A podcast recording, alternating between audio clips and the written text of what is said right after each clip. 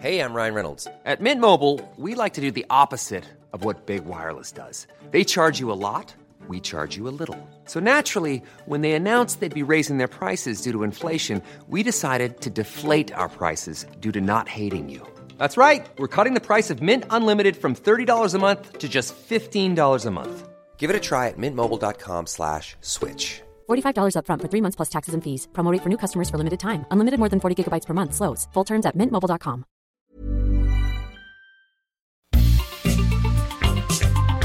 Heraldo Media Group presenta la información y el entretenimiento que usted necesita para estar enterado también en su descanso. Alejandro Sánchez y el informativo Heraldo fin de semana. Por el Heraldo Radio, con la H que sí suena y ahora también se escucha.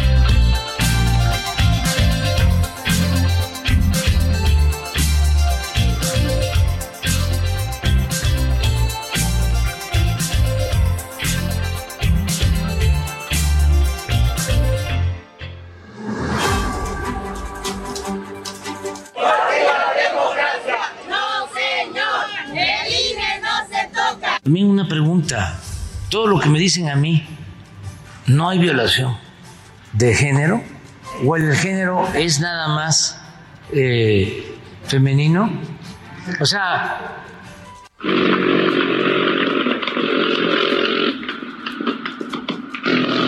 es el presidente de la República. Él es el hombre más poderoso de este país. El problema no es el debate que pueda haber entre ¿Yo? sus corcholatos y una servidora. Ah. Ahí nos vamos a dar con la cubeta si quiere.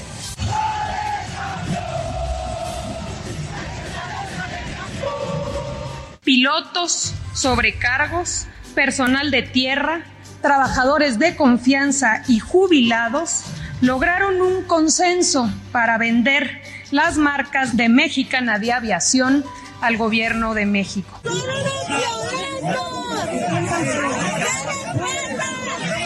Los asientos serán de una sola clase, lo que permitirá brindar un servicio de calidad con un costo accesible. En promedio, de conformidad a lo que está en el mercado, estaremos eh, o estamos eh, calculando de 18 a 20% menos el costo de los eh, vuelos.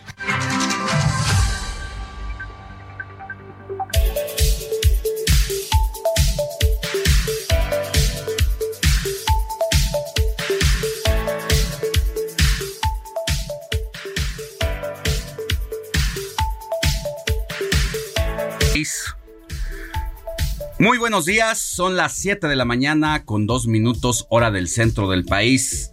Estamos en el informativo de fin de semana del Heraldo Radio. Yo soy Alejandro Sánchez y porque la noticia no descansa, les saludo con mucho gusto en este sábado 12 de agosto de 2023.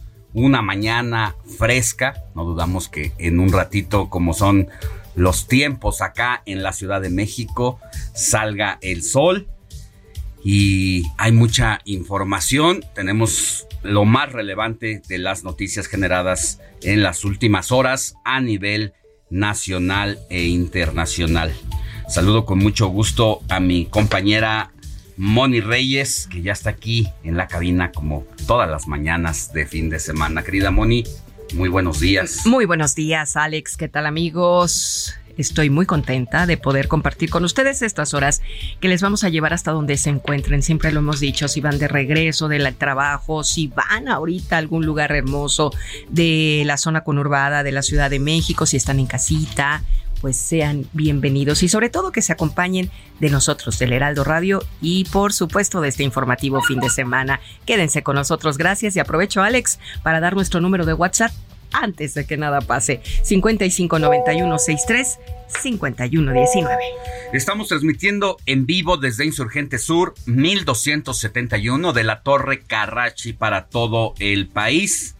Aquí en la capital del país y en el Valle de México nos sintoniza por el 98.5 de FM. Saludos hasta Guadalajara donde nos oyen en este momento por el 103.3 de FM, Monterrey por el 99.7, La Laguna por el 104.3, Tampico por el 92.5, Tepic por el 100 106.3 de FM, Oaxaca 97.7, Salina Cruz 106.5 de FM, Tehuantepec por el 98.1 de FM, Tuxtla Gutiérrez 88.3, Chilpancingo por el 94.7, Mérida por el 96.9 y Tijuana por el 1700 de AM. También nos puede escuchar del otro lado de la frontera norte a través de la cadena Now Media Radio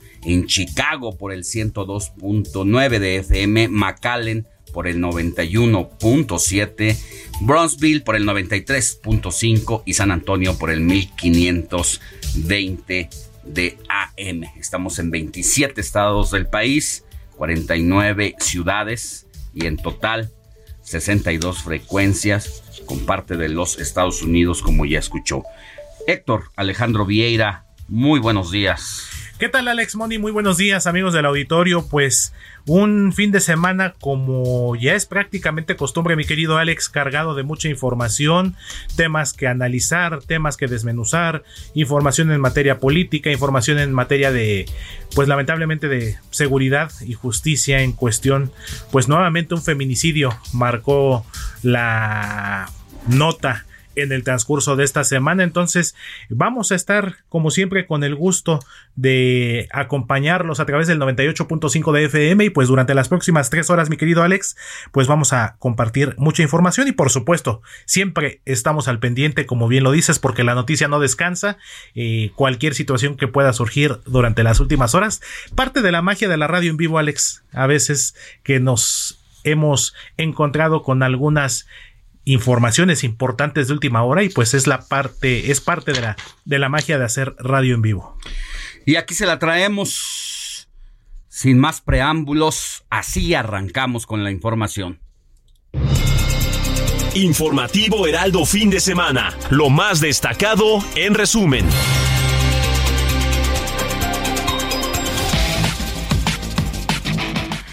Le cuento que la Suprema Corte de Justicia de la Nación admitió la impugnación del gobierno de Chihuahua encabezado por la panista Maru Campos.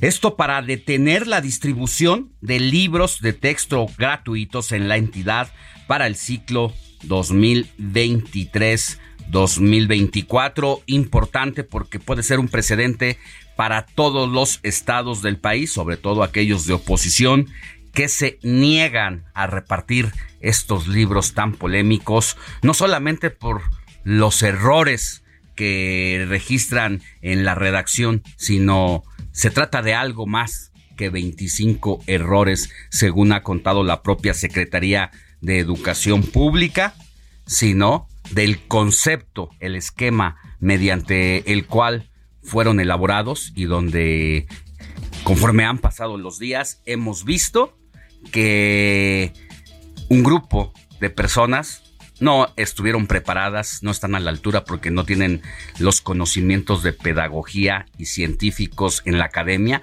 que se requieren para elaborar los libros de nuestras próximas generaciones. Por su parte, la secretaria de Educación Pública, Leticia Ramírez, dio a conocer que no ha sido notificada sobre el amparo que precisamente la Suprema Corte de Justicia de la Nación otorgó, al Estado de Chihuahua. Déjenme decirles que quiero que tengan la certeza que la Secretaría de Educación Pública publicará los programas sintéticos antes del inicio de clase, que nosotros legalmente hemos cumplido con todo lo que ha solicitado el Poder Judicial, escrupulosamente, y también hemos hecho uso de todas las digamos, posibilidades legales para defendernos. Y sobre este mismo tema, a Chihuahua se sumaron previamente los estados de Jalisco, Yucatán, Coahuila, Nuevo León, para no repartir estos nuevos libros de texto gratuitos del próximo ciclo escolar. La polémica sigue, por supuesto, y es algo que vamos a seguir analizando. Y al respecto también, la propia Secretaría de Educación Pública pues dio a conocer que se reservó la información por cinco años sobre el proceso de elaboración de estos ejemplares y más adelante les vamos a contar todos los detalles. Ya fue capturado Miguel N., el asesino de Milagros, quien fue apuñalada mientras caminaba en la madrugada prácticamente, iban a ser las 6 de la mañana allá en las calles de Guanajuato. La detención fue confirmada por Alejandro Navarro, el presidente municipal de ese municipio. Y esto de la captura ocurrió después de un operativo en conjunto con la Fiscalía del Estado. El hecho indignó a toda la sociedad, no solamente del país, sino del extranjero, porque en medio de esta tragedia, una cámara de una vivienda captó el momento en que la chica es apuñalada, no sabía si la querían asaltar, ella decía que ya no tenía más que darle a este sujeto, quien despiadadamente le metió cinco puñaladas y desafortunadamente falleció Milagros. Y por su parte, la familia de Milagros niega que se trate de un ataque directo, tal y como lo dio a conocer la Secretaría de Seguridad y Protección Ciudadana de León, Guanajuato, porque recordemos que ahora se está tratando de decir que se conocían, que tenían un vínculo cuando la familia, nadie de la familia, prácticamente a este sujeto. que se trataba de un tema pasional. Qué irresponsabilidad de la Secretaría de Seguridad y Protección dar estas insinuaciones. Es algo muy delicado porque es revictimizar a la víctima y si la familia no lo conocía, pues habrá que esperar las investigaciones en todo caso, pero no adelantar este tipo de líneas o de posibilidades cuando se trata pues de una situación bastante complicada. Y como bien lo comentabas hace unos momentos, Alex, pues este asesinato cobarde de Milagros, esta joven trabajadora, por cierto, de una tienda de autoservicio que de hecho se dirigía hacia su centro de trabajo, pues causó reacciones precisamente a nivel internacional y no muy lejos de nuestro país, para ser exactos en El Salvador, porque el presidente de aquel país, Nayib Bukele, pues condenó este asesinato, aseguró que las organizaciones de derechos humanos no van a decir nada, no les importa a la gente, la muerte de gente honrada y como suele pasar, y lo dijo el propio presidente salvadoreño, saldrán en defensa del asesino a quien por cierto eh, calificó con un adjetivo fuerte, eh, le dijo tal cual, una rata asquerosa, se pronunció en redes sociales y bueno, ya hay una un intercambio ahí de declaraciones con el presidente López Obrador, porque en la conferencia matutina de ayer el presidente López Obrador se pronunció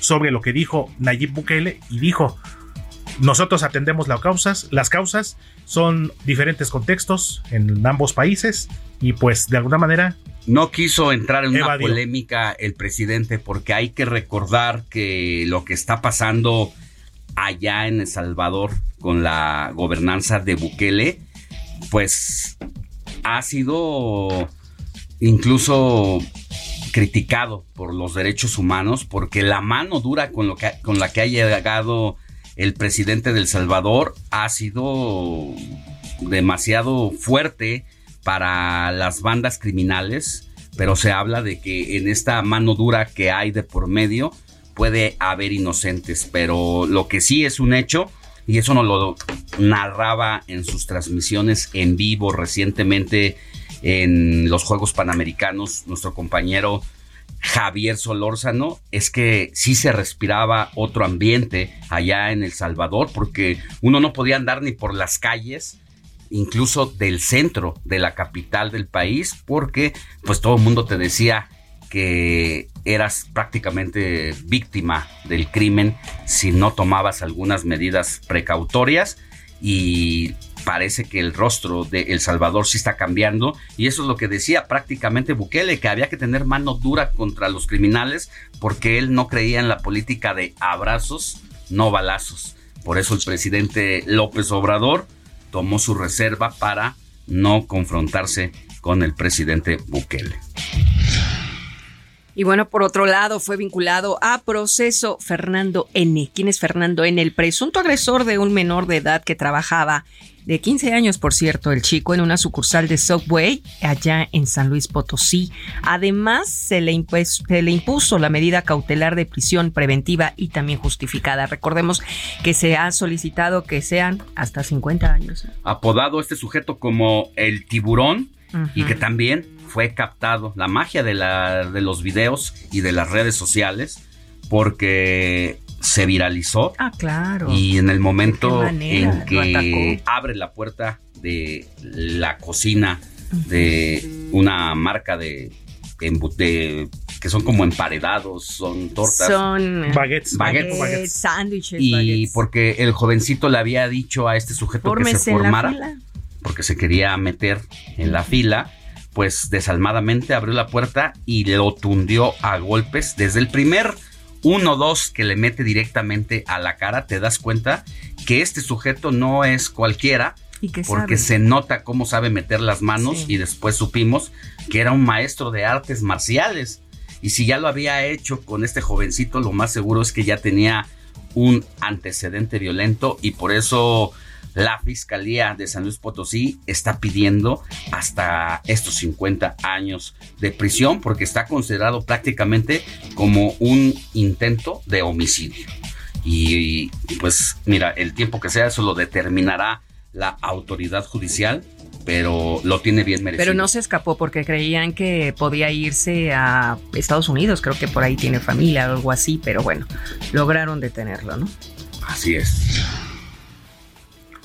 Y en temas políticos, el exgobernador de Michoacán, Silvano Aureoles, pidió a su partido, el PRD, poner en consideración la permanencia del Sol Azteca en el Frente Amplio por México, esto luego de que él y el senador Miguel Ángel Mancera fueron excluidos para seguir en el proceso interno que busca a su abanderado presidencial en 2024. El PRD debe ir solo para que se nos quite.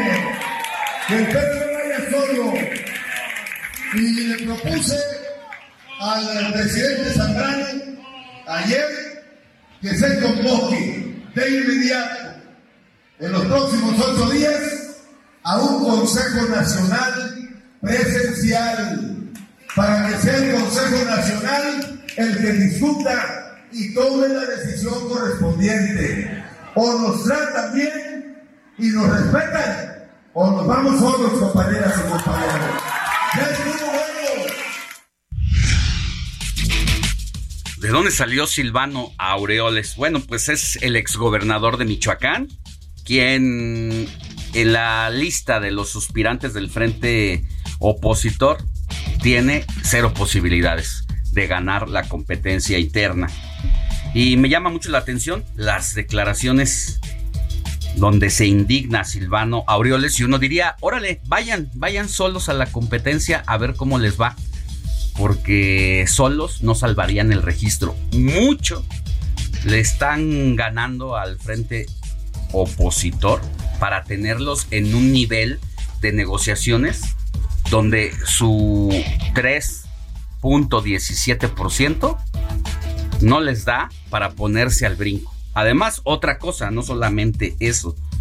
No fueron ellos, los mismos perredistas, los panistas y los priistas, los que festejaron con bombo y platillo que tres representantes de la sociedad civil y expertos en el tema electoral fueran los organizadores de su propio proceso interno.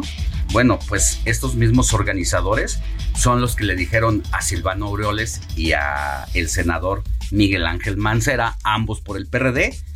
Pues lo siento, carnales, pero ustedes no cumplieron los requisitos de las 150 mil firmas. ¿Qué es lo que argumenta el comité organizador? Que presentaron entre 150 o más aparentes firmas, pero dice, no todas son firmas. Hay copia de las credenciales del lector.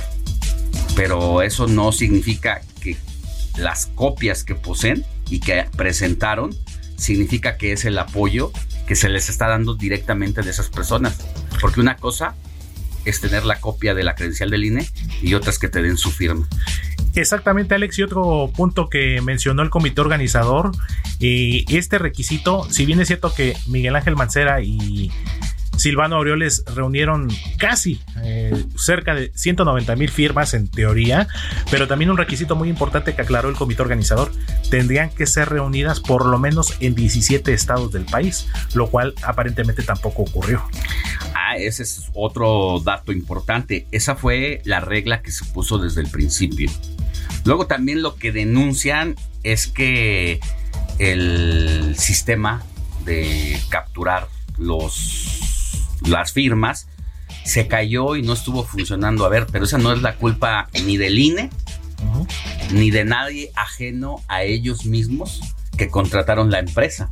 Claro. Y la empresa lo que justifica de manera extraoficial, porque no ha salido a declarar públicamente, pues es que es como cuando te hacen una casa y te dan el proyecto para entregártelo en un año. Dicen, pero van saliendo cosas de repente vicios ocultos que pues hay que ir perfeccionando. Yo no te puedo entregar el trabajo hasta que no me comprometa. Casi siempre ocurre eso. Y aquí por la premura de que todo fue de una manera pues relámpago prácticamente, es que no pudieron eh, tener lista la página en la fecha que se comprometieron. Pero ese es un asunto del propio frente opositor Así que no pueden poner eso como un argumento cuando ellos mismos se habían comprometido a que estuviera la página en una fecha determinada y no se logró. Entonces, perdón, pero creo que le salió lo perredista al final de cuentas, ¿no? Como no eh, recordar esos momentos de rebelión de las tribus, ¿te acuerdas? Claro, por supuesto. Entonces. Los chuchos y bueno. Sí, hasta sillazos se disputaban las eh, candidaturas. Bueno, pues hoy parece que aquí ya tienen lista la silla en la mano, por lo menos Aureoles ya tiró el primer volado y ahora lo que dicen es vamos a salirnos del frente para que nos respeten. Bueno, pues sálganse a ver si es cierto que logran sostener su partido, porque lo más seguro, si no juntaron firmas en 17 estados, pues no van a juntar los votos que requieren para seguir viviendo del presupuesto. Por otro lado, un juez de Veracruz decretó la anulación de la prisión preventiva oficiosa impuesta al ex fiscal Jorge Winkler en cumplimiento a la orden de un juez federal. En noticias internacionales, este viernes se registró un nuevo atentado en Ecuador contra la candidata presidencial Stephanie Puente. Afortunadamente solo resultó con una rosadura de bala en el brazo. La Policía Nacional informó que se encuentra investigando el hecho. Vaya que esta semana Ecuador se tiñó de rojo, no solamente por el atentado ahora contra otra candidata presidencial, sino por el asesinato de uno de sus... De Fernando Villavicencio. Ex periodista que luchó contra la corrupción y que fue asesinado de manera artera. Y vámonos a conocer qué sucedía mientras ustedes dormían en las calles de la Ciudad de México con Javier Ruiz. ¿Cómo estás, Javier Ruiz? Adelante, muy buenos días.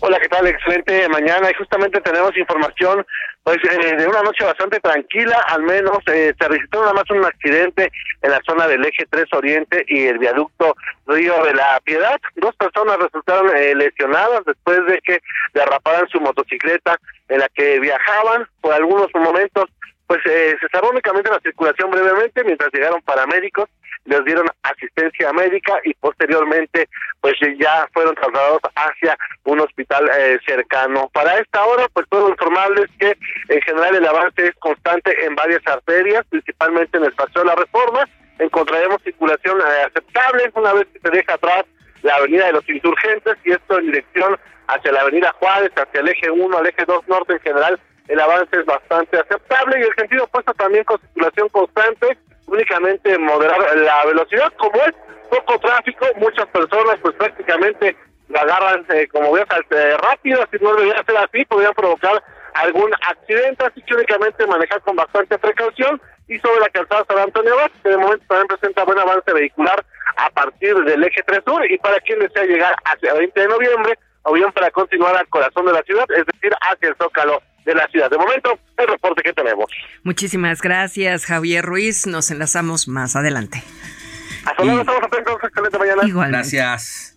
Y mire, ya casi nos vamos a una pausa, solo decirle que vamos a regresar con todo lo de los gastos de regreso a clases. Hoy vamos a conversar con Hugo Ávila, presidente de la Asociación de Negocios de Papelería, pues asegura que hay incremento del 12% en útiles escolares en comparación con el año anterior. También todo sobre lo que está pasando en Veracruz, que vive una crisis de inseguridad y qué decir de impartición de justicia, donde se habla que hay más de 350 presos inocentes. Pausa, volvemos con más. La noticia no descansa. Usted necesita estar bien informado también el fin de semana. Esto es Informativo El Heraldo Fin de Semana. Regresamos.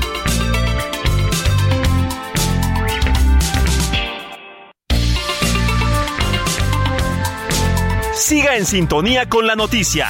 Alejandro Sánchez y el informativo Heraldo fin de semana. Continuamos.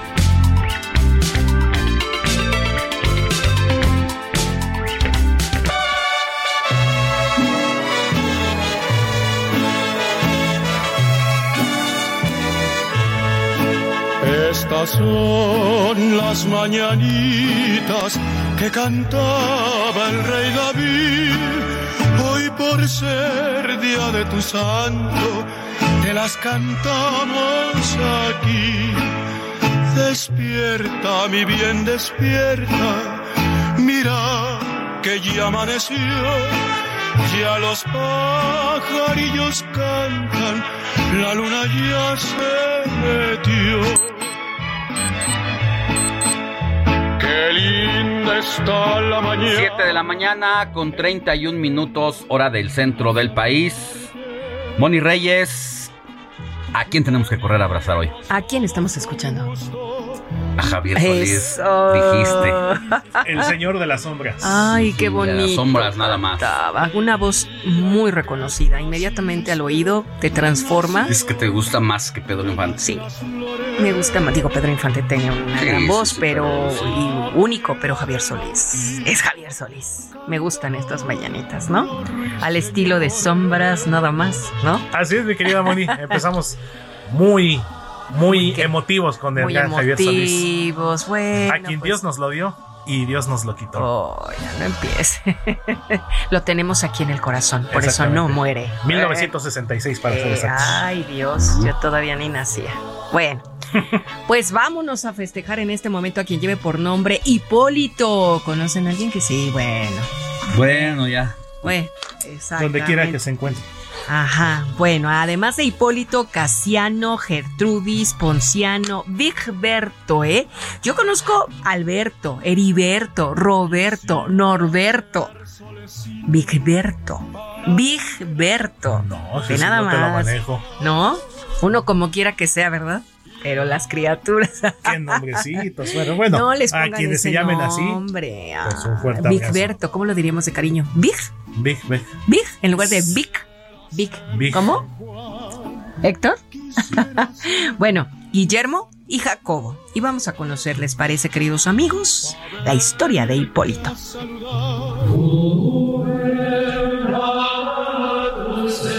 Hipólito fue mártir del siglo III al que se le asignó la tarea de custodiar a prisioneros de la fe cristiana, convertido por ellos a la fe precisamente. Fue martirizado por asistir al entierro de otros cristianos.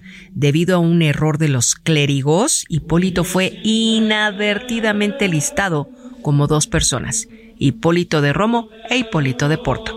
En algunos calendarios la segunda entrada tenía la fiesta el 22 de agosto y fue corregida en la revisión del martirologio de 1969. Este mártir murió despedazado por dos caballos salvajes a los que fue atado. Los fragmentos de su cuerpo que se recogieron fueron enterrados a lo largo de la vía Tiburtina, esto en Roma, Italia. Comparte tus comentarios y denuncias en el WhatsApp del informativo fin de semana. Escríbenos o envíanos un mensaje de voz al 55 91 63 51 19.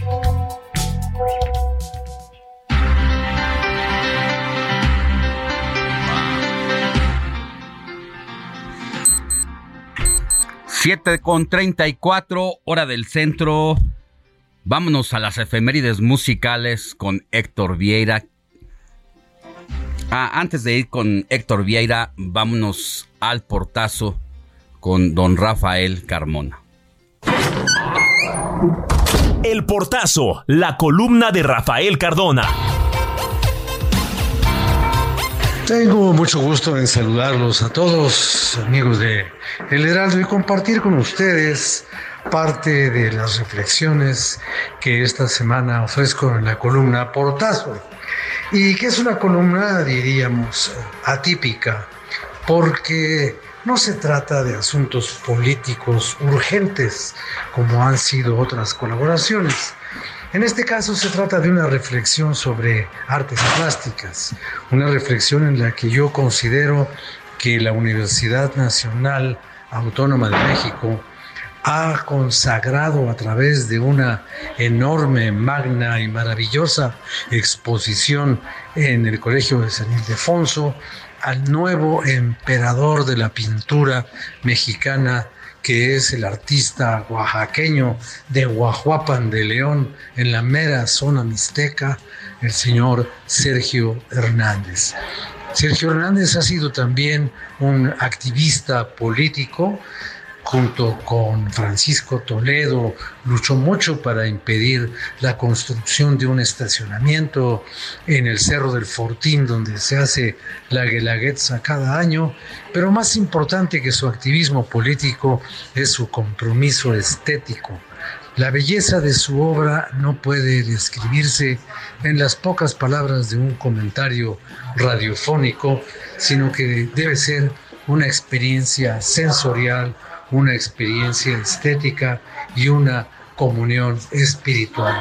Ojalá y que todos pudieran estar presentes allí en el Colegio de San Ildefonso, que tiene un maravilloso centro de exposición.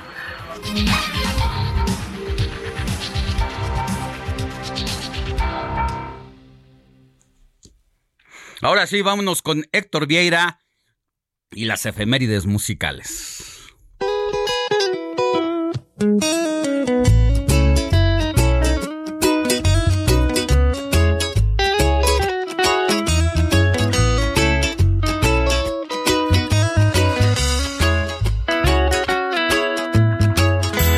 Amarte como te amo es complicado Pensar como te pienso es un pecado. Mirar como te miro está prohibido. Tocarte como quiero es un delito. Ya no sé qué hacer para que seas bien. Si apagar el sol para encender tu amanecer. Falar en o bajar la luna hasta tus pies. Yo solo quiero darte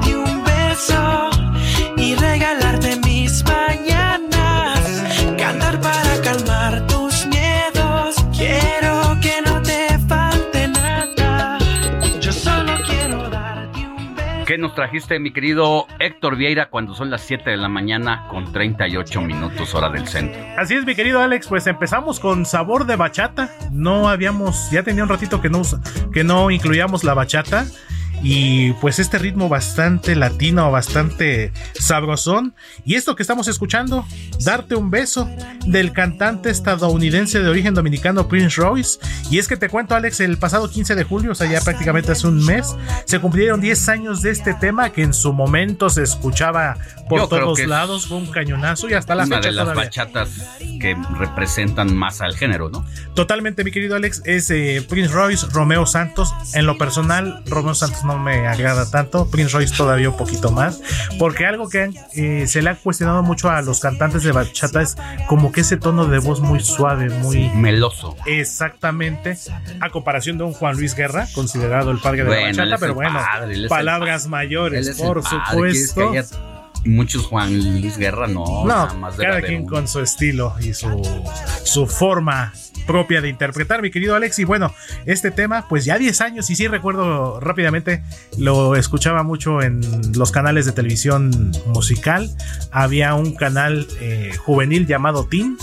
Y que bueno, ahí la incluían mucho en el, en el famoso top, en el top de la lista de popularidad. Y mira, 10 años esto que se titula Darte un beso, interpretado por Prince Royce llenarte con mi amor el alma. Solo quiero darte un beso. Quiero que no te falte nada. Yo solo quiero darte un beso. Sigue a Alejandro Sánchez en Twitter. Arroba Alex Sánchez MX.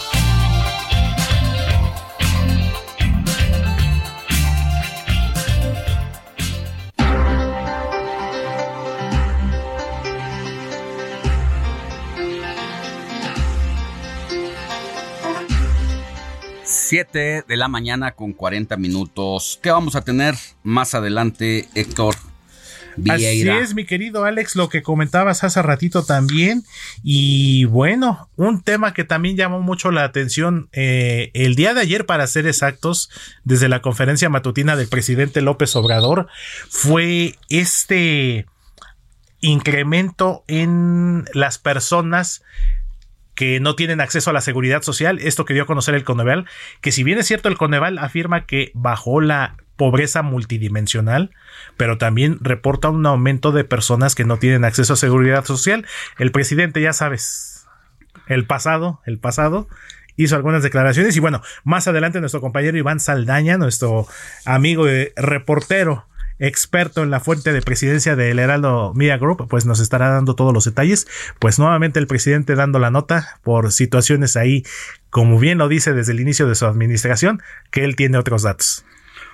Bueno, y también Antonio Anistro nos dice que en el último año los uniformes y útiles escolares elevaron sus precios a causa de la inflación, lo que ahora va a obligar a los padres de familia a desembolsar entre un 15 y 20% más en comparación con el ciclo escolar 2022-2023. Más adelante. Padres y madres de familia ya están acudiendo a las papelerías a surtir la lista básica de útiles escolares para este próximo regreso a clases. Sin embargo, se han encontrado con precios más altos. Cada año se va incrementando más los precios y se va haciendo más difícil adquirir los útiles escolares. Hace un año cuando visitamos a Don Oscar en su papelería en Plaza Mesones en el centro de la ciudad, el cuaderno de rayas de 100 hojas costaba 45 pesos. Ahorita 45 pesos, incremento de 50%. Hoy subió 5 pesos. Ese se mantiene a 50. A 50 pesos. Sí. Lo mismo con otros productos, por ejemplo las tijeras pasaron de 7 a 10 pesos, el pegamento de un litro de 15 a 20, los colores de 24 piezas de 45 a 50, el sacapuntas de 3 pesos a 5, el juego geométrico de 80 pesos a 92, la pintura acrílica de 22 pesos a 25. Las mochilas también tuvieron un ligero incremento. Ese estaba a 45, subió a 50. En el local de Elia va al alza el material para forrar libros y cuadernos. Ahorita está subiendo lo que es el rollo de hule cristal para forrar los cuadernos, el contact. ¿Eso es a Ahorita están en 165. ¿Y antes, ¿Y antes cuánto estaban el año pasado? 135, 140, me acuerdo que estaba el año pasado. El que sí bajó fue el paquete de 500 hojas blancas. Su precio oscila hoy entre los 90 pesos y el año pasado fue de 120. Otro incremento esperado es en los uniformes de diario y deportivo. En 2022 el precio promedio rondó en los 1.200 pesos, esto sin contar zapatos ni bordados especiales en las prendas. La Cámara de Comercio de la Ciudad de México señala que el incremento en el costo de útiles escolares respecto al año pasado será de alrededor del 10%. Una familia gastará hasta 1.800 pesos por alumno alumno de escuela pública. En las privadas el costo será aún mayor.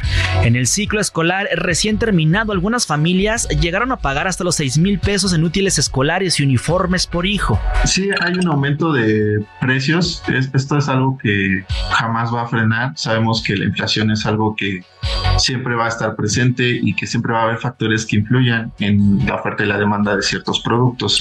Las recomendaciones de la Profeco para cuidar el bolsillo en este regreso a clases son precios, reutilizar uniformes, además reutilizar cuadernos en buen estado, armar un presupuesto y tomar en cuenta la calidad del producto. Antonio Anistro, Heraldo Miria Group.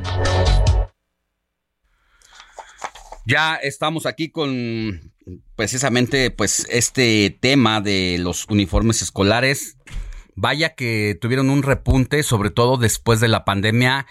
Aquí en Avenida Revolución, muy cerca de donde está el informativo de fin de semana, el Heraldo Radio y el Heraldo Media Group, hay un par de tiendas de útiles escolares y, y de uniformes escolares y uno veía se vende, se traspasa, se vende, se traspasa, pues porque imagínense, fueron dos años que golpeó a este sector del comercio, una de ellas desapareció y ahora pues las que han tenido la oportuna y la oportunidad de seguir adelante, pues han encontrado también con el encarecimiento de los precios y esta situación pues se incrementa en el gasto programado para el regreso a clases de los padres de familia. Es decir, una familia, imagínense que tenga dos hijos y que gastaba mil pesos en la ropa, pues hoy va a tener que gastar hasta mil doscientos. Más agréguele los zapatos, los cuadernos, la inscripción, una situación bastante complicada. Seguimos con más. El con mochila, la con su Conversación digital con Jimena Céspedes.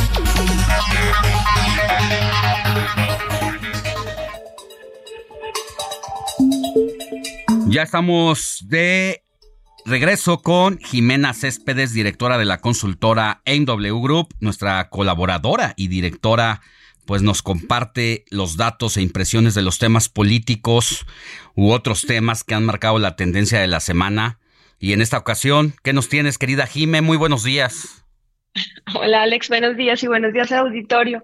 Pues mira, em, aunque hay temas específicamente como lo que estabas hablando del tema de los libros de la SEP, el tema de inseguridad por, las autodefensas, en realidad quien se llevó la agenda sociodigital de la semana fue el Frente Amplio por México, por varias razones. La primera, porque en medio de todo con, con aunque ya tenemos los cuatro ganadores que menos mal eran los mismos que llevamos midiendo, o sea, los digamos que pasaron a la siguiente ronda, Xochil Gálvez, Santiago Krill, Enrique La Madrid y Beatriz Paredes, digamos que ha habido mucha molestia alrededor del proceso. Lo primero fue José Luis Preciado cuando renuncia al PAN porque dice que Xochil Gálvez era la elegida. Xochil Gálvez eh, per se pues criticó parte del proceso por el tema de las firmas y después con la suspensión o no, sabemos bien cómo llamarle del PRD en el proceso porque sus dos candidatos no habían superado las 150 mil firmas.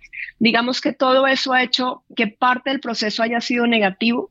Sin embargo, sí hay una parte positiva y fue el foro del día jueves que se presentaron los cuatro candidatos que habían pasado. Y ese foro lo que digamos que permitió fue mostrar una Beatriz Paredes que la gente no necesariamente conocía, un Enrique de la Madrid con propuestas que también gustaron, el único que sí eh, sigue sin gustar es Santiago Krill, es como que sea, y se le nota en los negativos que sigue teniendo a lo largo de las transmediciones semana tras semana.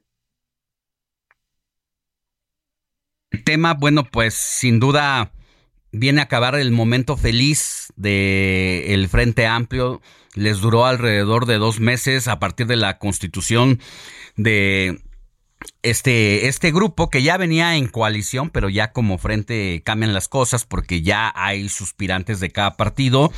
Sin embargo, lo que me llama mucho la atención, pues es el asunto de que ellos mismos crearon un cuerpo eh, que iba a estar llevando el proceso donde había representantes de la sociedad civil y expertos en temas electorales y pues no les gustaron sus propias reglas, eso es lo que ha dicho por lo menos el comité organizador.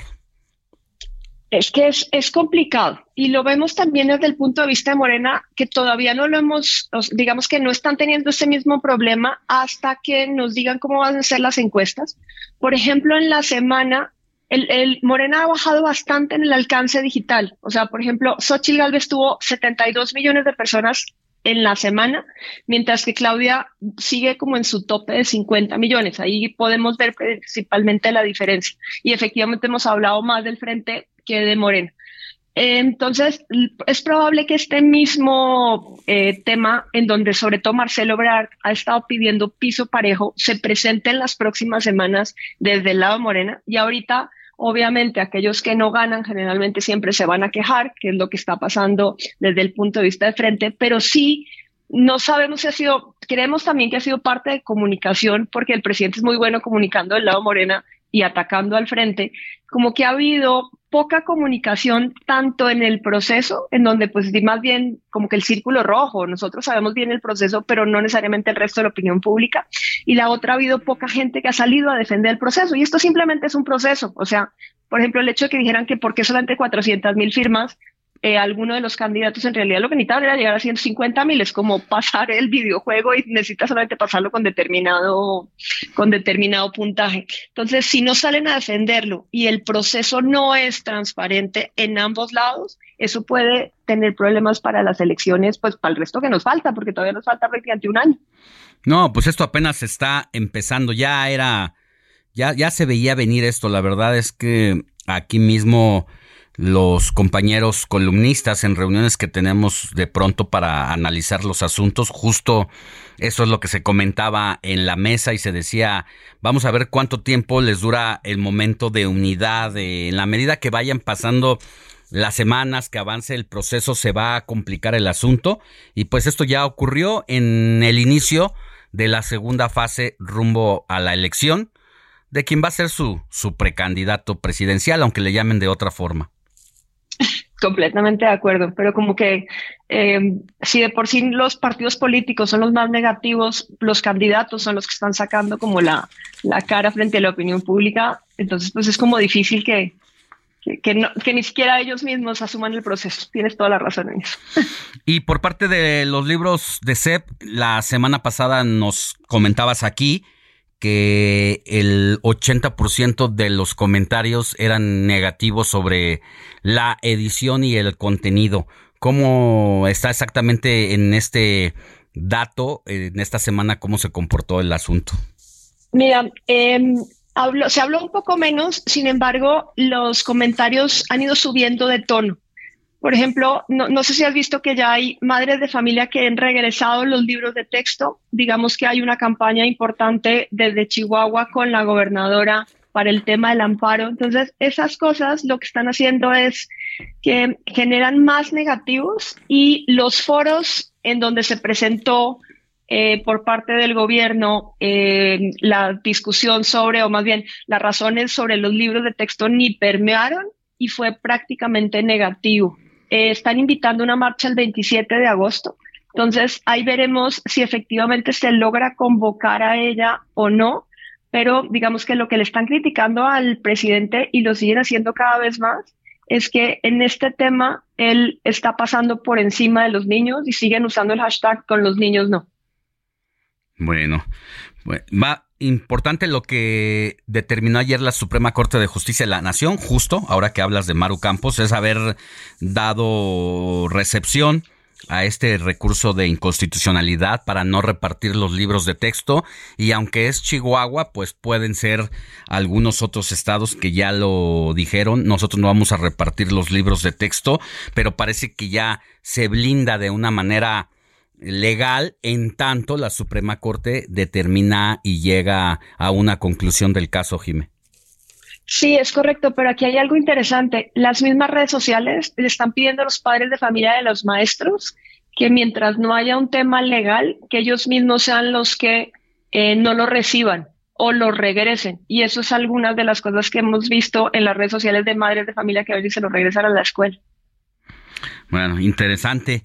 Te mando un abrazo, querida Jimena Céspedes, directora de la consultora MW Group. Nos escuchamos la próxima. Que tengas buen fin de semana. Igualmente. Feliz Pues nosotros casi vamos a una pausa. Al volver, vamos a regresar precisamente con todo lo del Frente Amplio. ¿Qué pasa ahora que se concluyó el primer proceso? Viene una serie de foros de discusión entre los cuatro suspirantes que sí pasaron la prueba. De eso Roberto José Pacheco nos va a dar los detalles más adelante.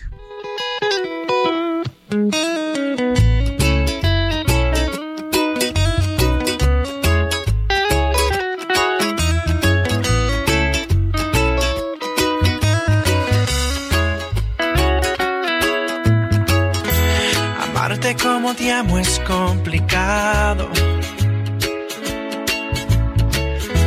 Pensar como te pienso es un pecado. Mirar como te miro está prohibido.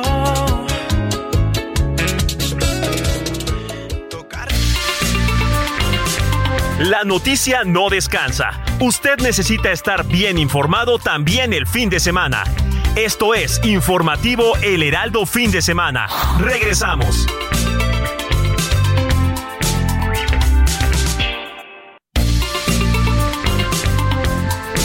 Siga en sintonía con la noticia. Alejandro Sánchez y el informativo Heraldo Fin de Semana. Continuamos.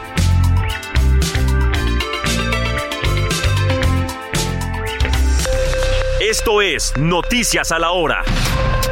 Heraldo Radio le informa.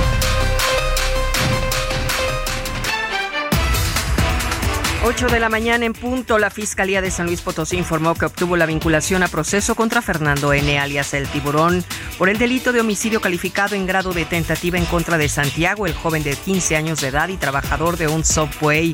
Para este caso, la Fiscalía General del Estado está solicitando una pena de hasta 12 a 50 años de cárcel.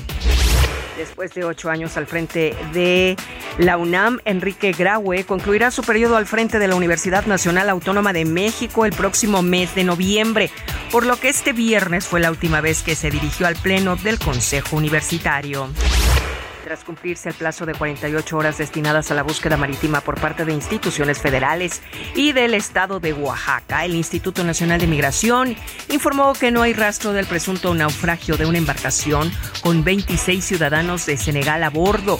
El instituto detalla que el cónsul de ese país, Abdoulaye Diop, fue quien advirtió de la desaparición y alertó que la embarcación salió de Tonalá, Chiapas, hacia las playas de Oaxaca. Con motivo del 65 aniversario de la Cámara Nacional de la Industria de Restaurantes y Alimentos Condimentados, Canirac, se lanzó de la edición número 277 del sorteo especial de la Lotería Nacional, dedicados a la temporada y la cultura gastronómica de México, el Chile en Nogada. Este sorteo especial será el 15 de agosto a las 20 horas en vivo por el canal de YouTube de la Lotería Nacional. El premio mayor es de 27 millones de pesos en dos series y una bolsa repartible de 80 millones de pesos. En el Orbe, el Buró Federal de Investigaciones ofreció 20 mil dólares por información que permita dar con el paradero de Joshua Quechava Sierra García, ahora de 21 años, estadounidense, secuestrado en la Ciudad de México la mañana del 12 de agosto del 2003, cuando tenía solo un año de edad. 8 de la mañana, dos minutos, tiempo del centro de México. Le saluda Mónica Reyes. Esto fue Noticias a la Hora. Siga informado, un servicio de Heraldo Media Group.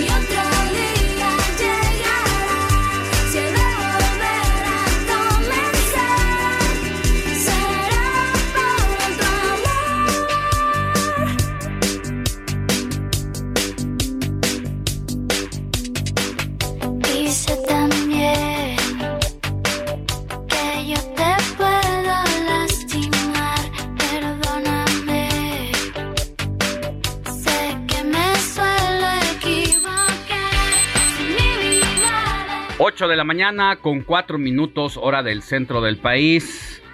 ¿Qué nos trajiste Héctor Vieira en las efemérides musicales? Así es, mi querido Alex, pues quien dio la nota también en el transcurso de la semana fue la cantante y compositora jalisciense Denise Guerrero. Seguramente la recuerdas, vocalista de la agrupación Velanova, que tuvo un éxito tremendo por ahí de los años 2000.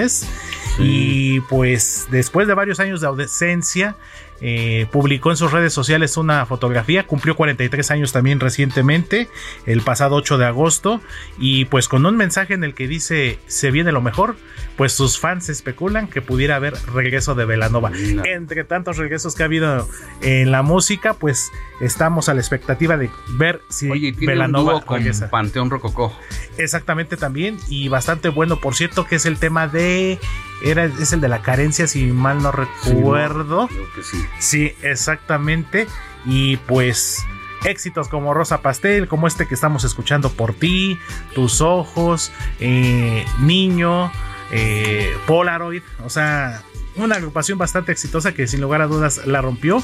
Y este tema titulado Por ti, que forma parte de su disco Dulce Beat, lanzado en el año 2005, Alex. Muy bien, pues gracias Héctor, regresamos más adelante contigo. Seguimos pendientes.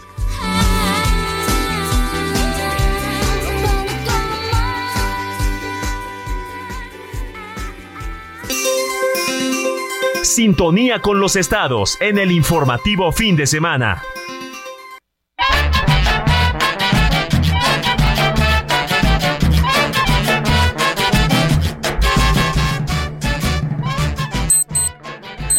Es momento de empezar el recorrido por los diferentes estados de la República Mexicana, donde tenemos a conductores en los distintos noticieros, como es el caso de Judith Díaz allá en Yucatán, donde en este momento usted nos está escuchando a través del 96.9 de FM, pero a Judith la puede escuchar todos los días, de lunes a viernes de 3 a 4 de la tarde y de 9 a 10 de la noche. Y esta mañana nos ofrece lo más importante de la agenda del estado de Yucatán. Querida Judith, ¿qué nos tienes para hoy? Buenos días. Querido Alejandro, un gusto saludarte desde el estado de Yucatán. Y bueno, pues este fin de semana te comparto que será muy importante para el Partido Acción Nacional ya que como sabemos, eh, pues también aquí en el estado será uno de los nueve en donde en el 2024 se esté renovando la gobernatura.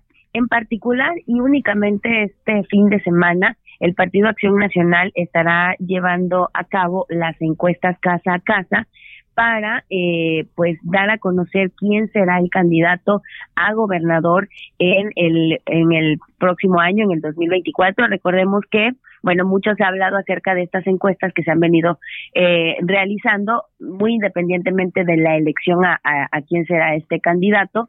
Y bueno pues sabemos que eh, se encuentra Renan Barrera actualmente presidente municipal, Liborio Vidal, actualmente eh, el secretario de Educación, Romel Pacheco y Julián Zacarías, quien eh, son, digamos, los contendientes para, pues, eh, que la población elija justamente quién será el representante del el PAN. Y bueno, quiénes o qué cantidad es la, las personas que forman parte del padrón electoral, bueno, pues son alrededor de un millón doscientas mil de este padrón electoral en Yucatán, el 70% digamos que son los votantes, ¿no? La mayor cantidad de personas.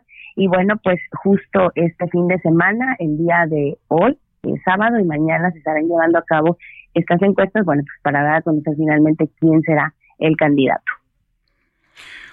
Pues sí, yo creo que está más que claro, ¿no? Eh, ya pues el PAN tiene decidido eh, la ruta, tiene a sus personajes ya tanto a la candidatura al gobierno como a la candidatura a la alcaldía y ya decíamos también la vez pasada de la importancia que representa la oposición en Morena, donde en este momento, de acuerdo a las últimas encuestas que ha eh, publicado el Heraldo de México, pues a Morena como marca no le va nada mal en Yucatán, considerando que pues siempre ha sido un estado gobernado por el PAN, por el PRI, y que el candidato que posiblemente será eh, por parte de Morena, eh, Guacho, es un buen gallo para, para ponérsele de tú a tú al panismo. Exactamente, que bueno, también Morena pues hasta ahorita no ha dado eh, ni siquiera fecha tentativa, ni en qué, ni en cuántas semanas ellos estarían eligiendo a su candidato, pero sí en efecto, eh, si hablamos a nivel local de quiénes son, digamos, estos eh, actores que están pues en la revancha para ser gobernador en el estado, pues en efecto es el actual alcalde Renan Barrera y digamos que en segundo lugar posicionándose eh, Joaquín Díaz Mena. Te mando un abrazo, querida Judith, que tengas buen día y recuerde que la puedes escuchar de 3 a 4 de la tarde y de 9 a 10 de la mañana por el 96.9 de FM allá en Yucatán. Abrazo, Judith. Igualmente, Alejandro, un abrazo para ti. Excelente fin de semana a todo el auditorio. Sigue a Alejandro Sánchez en Twitter, arroba Alex Sánchez MX.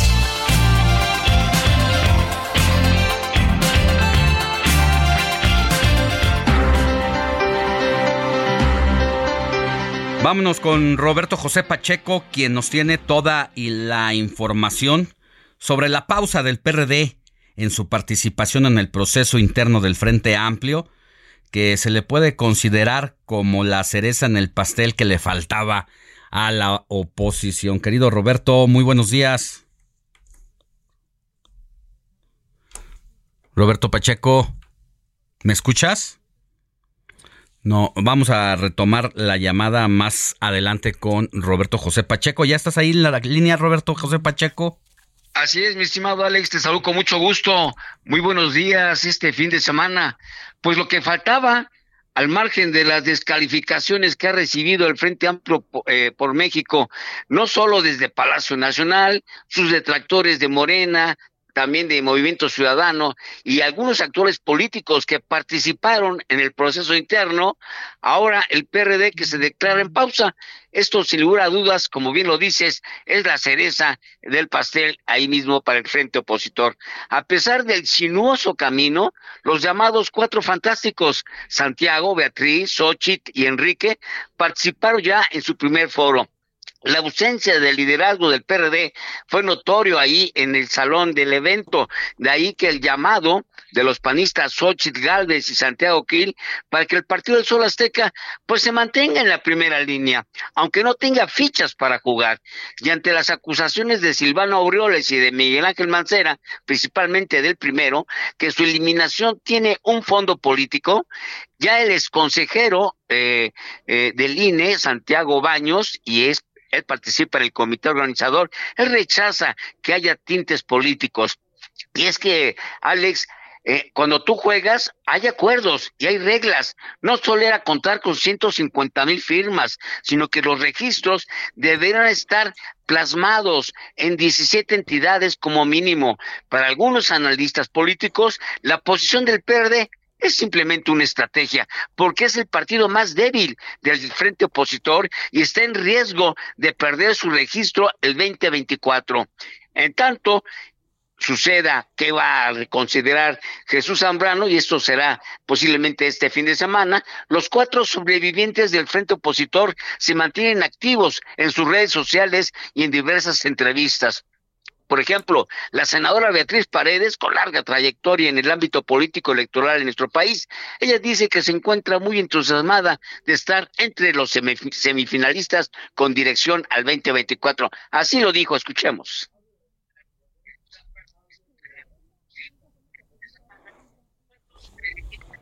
que estoy en el pelotón de los ciclistas que estamos en la recta del fondo. Estoy bien entrenada, tengo conocimiento, conozco de cómo es la carrera de fondo.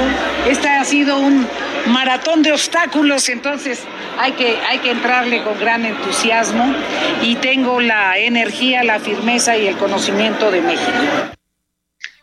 Bueno, ahí están las palabras de Beatriz Paredes, que sin lugar a dudas, mi estimado Alex, compartirás conmigo es de las más experimentadas de los cuatro fantásticos, tiene una larga trayectoria que sin lugar a dudas sacará a, sacará a flote con su experiencia. Y para rematar, la política tlaxcalteca dice, no hay duda que será una mujer la próxima presidenta de México.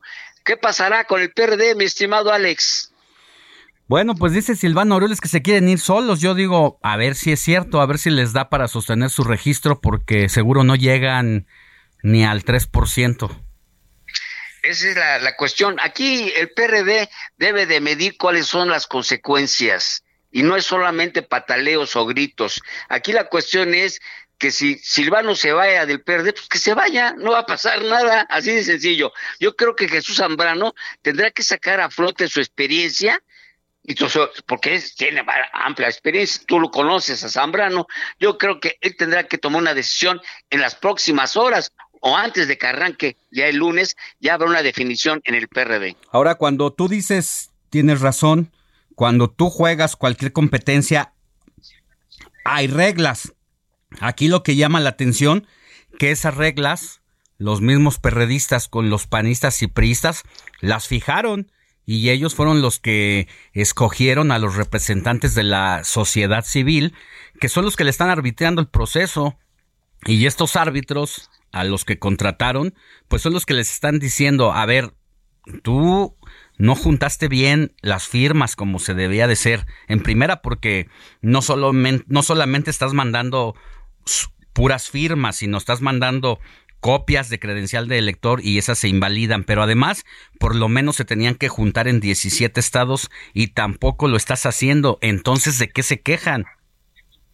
Así es, pues como se dice en, en argot, el, el, que juega debe de llevarse. Y si no estás tú completamente convencido de que si estás en un, en un proceso fraudulento, porque según esto Silvano dice que esto lo va a trascender al Tribunal Electoral, yo, yo creo que ya cuando el tribunal decida si, si según él fue sujeto de algún fraude o algo así, ya habrá candidato presidencial del frente opositor. Yo creo que son patadas de ahogado. El PRD debe de actuar con sensatez y no abona en nada lo que está lo que lo que está ellos argumentando. Si juegas, hay que someterse a las reglas del juego y si no, pues no juegues, tan sencillo. Silvano Aureoles le haces daño precisamente al Frente Amplio por México. No, y conozco muchas eh, estrategias como esta que una vez prácticamente derrotados o eliminados, inhabilitados, pues son parte de estos pataleos para venderse, para negociar, porque como no pudieron pasar a la segunda etapa, pues ahora es para hacerse de una senaduría por la vía plurinominal, donde no tengan que hacer eh, campaña y donde prácticamente aseguren su escaño. Eso también te lo puedo asegurar. Bueno, ya lo dijo Xochitl ayer en, Tampico, en una reunión que tuvo, que ella va a ofrecer al PRD reconciliación, que va a buscar a la dirigencia para acercarse y también al movimiento ciudadano. Está bien que lo haga en, en su carácter de aspirante presidencial, pero como bien dices tú, son tiempos de estrategias. ¿Qué está pidiendo el PRD? Simplemente posiciones. Como no se puso eh, sobre la mesa que los contendientes, los, participantes en el proceso aquí de la, de la oposición, ¿qué les iban a dar? Las corcholatas, ellas están tranquilas, ellas ya tienen su huesito. Aquí no se puso sobre la mesa qué les van a dar. Pero sin lugar, sin lugar a dudas que Silvano busca un escaño en el Senado. Definitivamente hay que recordar que pues él viene de dejar la gubernatura de Michoacán y pues había mantenido en el ostracismo eh, en este último año y medio hasta ahora que sale a cuenta el proceso rumbo al 2024 empieza a reaparecer y de pronto de la nada aparece como un suspirante que no tiene posibilidades porque en todo caso quien está mejor evaluado pero aún así no representa mucho en la contienda es Miguel Ángel Mancera. Sí, Miguel Ángel Mancera, sin lugar a dudas, cuando fue jefe de gobierno, era un, era un gran activo para el PRD.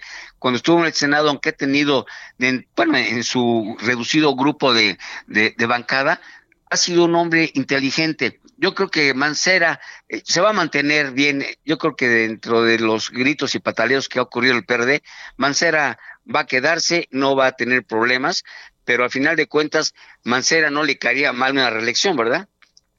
Para nada, oye, y menos cuando es coordinador de un grupo parlamentario que ya no es grupo parlamentario, porque hay que recordar que por que por gracia de este eh, Ricardo, Monreal. Ricardo Monreal, que era el presidente de la Junta de Coordinación Política, pues le dio sobrevivencia porque por lo menos un grupo político debe estar conformado por cinco personas y a ellos se les fueron varios senadores, quedaron tres, pero siguen recibiendo trato como grupo político, no solamente porque tienen eh, voz y voto, sino porque tienen recursos y bueno, pues no le caería mal para nada una reelección siendo nuevamente coordinador.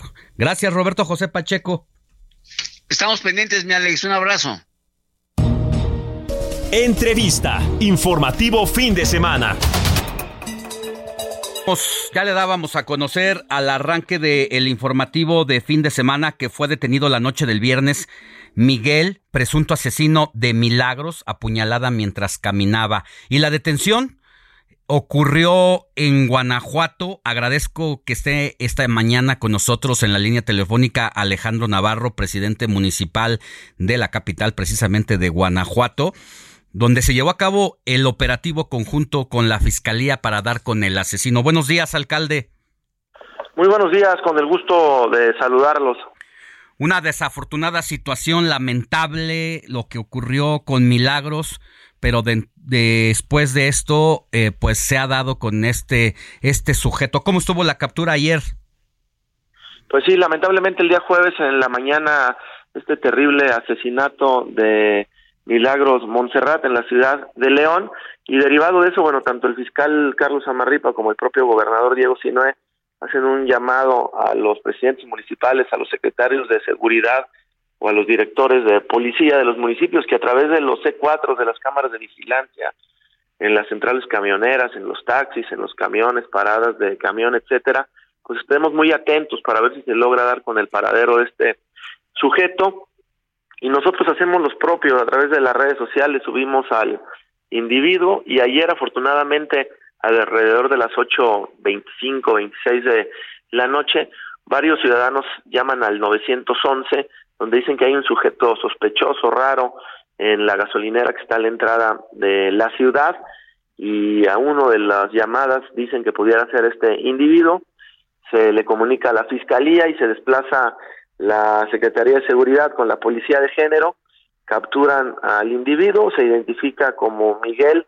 y él, él mismo dice que pues es el asesino o el presunto asesino de Milagros que está arrepentido y que quiere hablar con sus abogados. Y bueno pues es remitido a la Secretaría de Seguridad, lo revisa el médico y bueno pues es ahí entregado o está siendo entregado en el transcurso de estas horas a la Fiscalía General del Estado, ahí puesto a disposición. No hay duda entonces de que él sea, gracias a las imágenes que se pudieron captar a través de una cámara de videovigilancia, entiendo de una un domicilio privado pudo captar. No hay duda de que este sea el asesino. No hay duda, aunque no tenía o no portaba ninguna identificación y yo creo que por lo mismo que estaba huyendo, pues él manifiesta que es eh, Miguel, da el nombre completo y bueno, pues dice que está arrepentido y que eh, quiere colaborar con todo, pero bueno, pues eso ya no nos toca a nosotros, no queremos hablar de más en estos temas, ya le tocará a la fiscalía eh, llevar el proceso y ojalá que lo guarden mucho tiempo en la cárcel, en la cárcel pues que pague la condena. Pero bueno, lo, lo lastimoso es el, el hecho del asesinato, pero lo bueno es que ya está capturado este sujeto y ya está tras las rejas. Y bueno, hasta este momento no se sabe más de la declaración de, independientemente de que tenga que hacerlo ya eh, bajo la representación legal, pero eh, no se dijo, no se sabe si confesó si conocía a la chica Milagros eh, o si intentó asaltarla, porque había ahí declaraciones incluso de que podían haber tenido pues una relación. No, no tenemos más información al momento. Y bueno, pues lo que estuvo ahí manifestando en la celda y lo que estuvo manifestando en la detención, pues es temas que no quisiéramos compartir para no entorpecer, pero vuelvo a repetir lo importante que ya está guardado, la colaboración con la fiscalía, la instrucción del gobernador Diego Sino de estar trabajando y bueno, pues dio resultado afortunadamente en la participación ciudadana. La participación ciudadana es la que hace la llamada al 911, si no hubiera sido con las imágenes, si no hubiera sido a través de los noticieros, de las noticias, pues esto hubiera sido más complicado la detención de este sujeto. Gracias, Alejandro Navarro, presidente municipal de Guanajuato. Que tenga buen día. Gracias, excelente fin de semana. Bye. Y mire, Erika, la madre de Milagros, pidió a las autoridades investigar el homicidio de su hija como feminicidio y no como asalto. Pausa y volvemos con más. La noticia no descansa. Usted necesita estar bien informado también el fin de semana. Esto es Informativo El Heraldo Fin de Semana. Regresamos.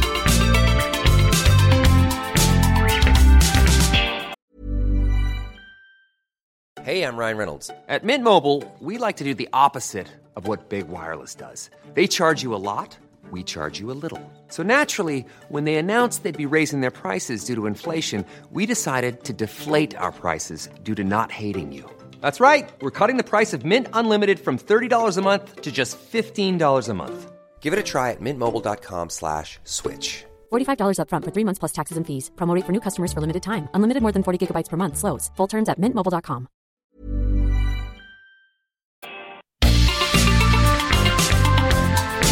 Siga en sintonía con la noticia. Alejandro Sánchez y el informativo Heraldo Fin de Semana. Continuamos.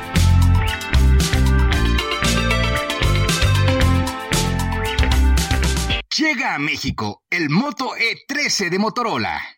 Diseño ultra delgado que puedes encontrar en color negro cósmico o blanco crema, que te permitirá vivir una experiencia audiovisual única, con su procesador de 8 núcleos que te dejarán disfrutar de su conectividad por mucho más tiempo que otros celulares, hasta 36 horas de batería.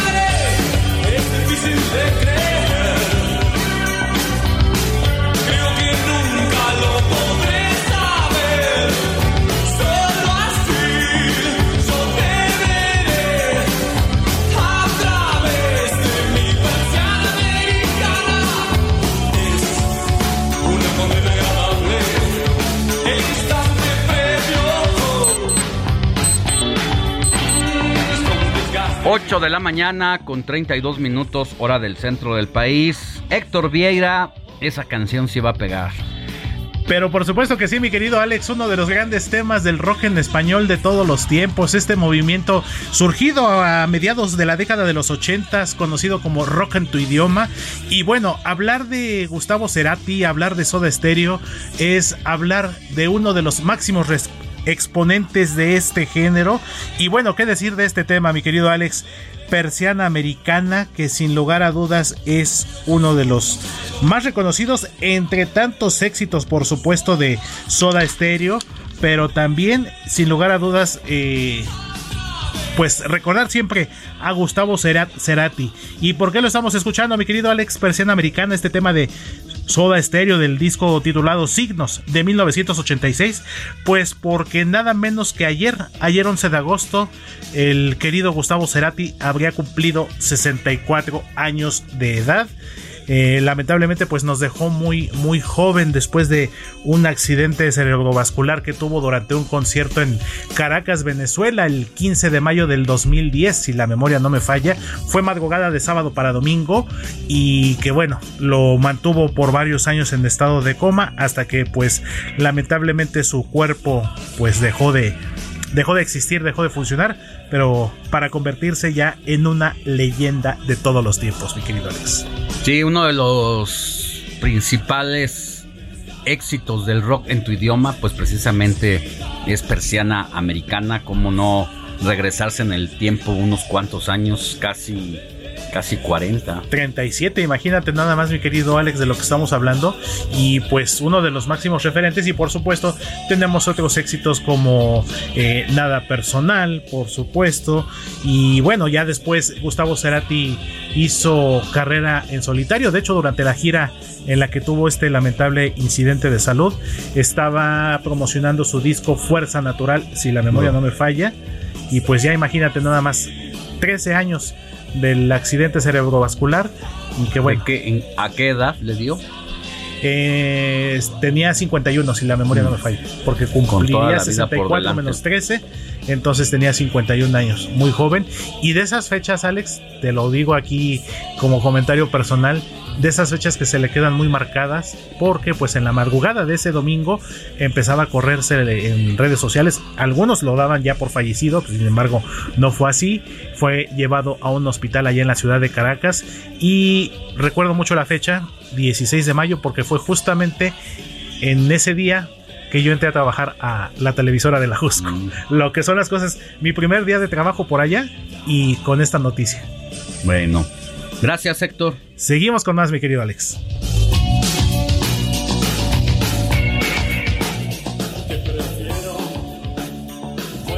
Gracias totales. Sintonía con los estados en el informativo fin de semana.